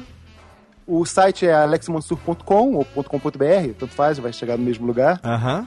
E, enfim, tá lá, tem meus e-mails, meu telefone, qualquer um que queira me adicionar no WhatsApp pode ficar à vontade. E você atende aí Grande Rio de Janeiro, você faz outros estados também, como é que é? Batendo Brasil e mundo, rapaz. Brasil e mundo. em outra galáxia, se Olha for aí, preciso. O Brasil imundo está realmente, está imundo o Brasil, está, está imundo o Brasil, mas vai melhorar, viu? Muito bem. Alex Mansur, Ana Cariani e Rafael Petroco, três fotógrafos do mais alto garbo e elegância. Os contatos profissionais estão todos lá no site, é claro. Eles não são só podcasters, não, você já ouviu, você sabe. Eles trabalham com isso no dia a dia, essa é a profissão, a especialização, algo que eles fazem e que precisam fazer cada vez mais, até mesmo porque precisam pagar o, o leitinho da criança ou pelo menos a cervejinha do fim de semana, não é, meus amigos? O Z da vida. Exatamente, as Coca- as Coca-Cola. a Coca-Cola, né, Ana? Coca-Cola É, Coca dobro. E Coca-Cola agora Ah. Agora tem que trabalhar em dobro, Léo, que em junho tá nascendo meu filho aí. Olha aí, Mais papai um, fresco chegando. vendo? Excelente. Haja fotografia. Pelo menos não vai gastar com fotógrafo, né? É, pelo menos Pois isso. é. Muito bem. E você aí que ouviu radiofobia.com.br, toda semana um podcast pra você. Esse é o primeiro de 2016. Já teve Classic, semana que vem tem a Lotênica e a gente não para. Vamos juntos até dezembro, é claro. Aqui é non-stop pra você. Os melhores programas com os pior qualidade, com os papos mais da vida. Você continua ouvindo aqui. Mês que vem faremos sete anos no ar. E você tá aí morrendo com os o cérebro derretendo pelo nariz. Obrigado pela sua audiência, pelo seu carinho. Um abraço na boca. E plante uma árvore, escreva um livro e grave um filho. E até logo. Vai, maestro. Tchau! É isso aí, meu amigo. Gravar esse crossover foi fenomenal. Foi uma honra gigantesca receber esse convite do Léo. E espero que vocês tenham gostado tanto quanto eu gostei de gravar com eles. É, meu caro, é isso aí. Estamos chegando ao final desse programa. E você já sabe, críticas, comentários ou sugestões de tema, você pode mandar para podcast@fotometrando.com. E siga nossa página no Facebook, em facebook.com/fotometrandopod. E siga a gente também no Twitter e no Instagram, no arroba fotometrandopod. Então é isso, meu querido. A gente se vê no mês que vem. Beijo no coração, tchau! Música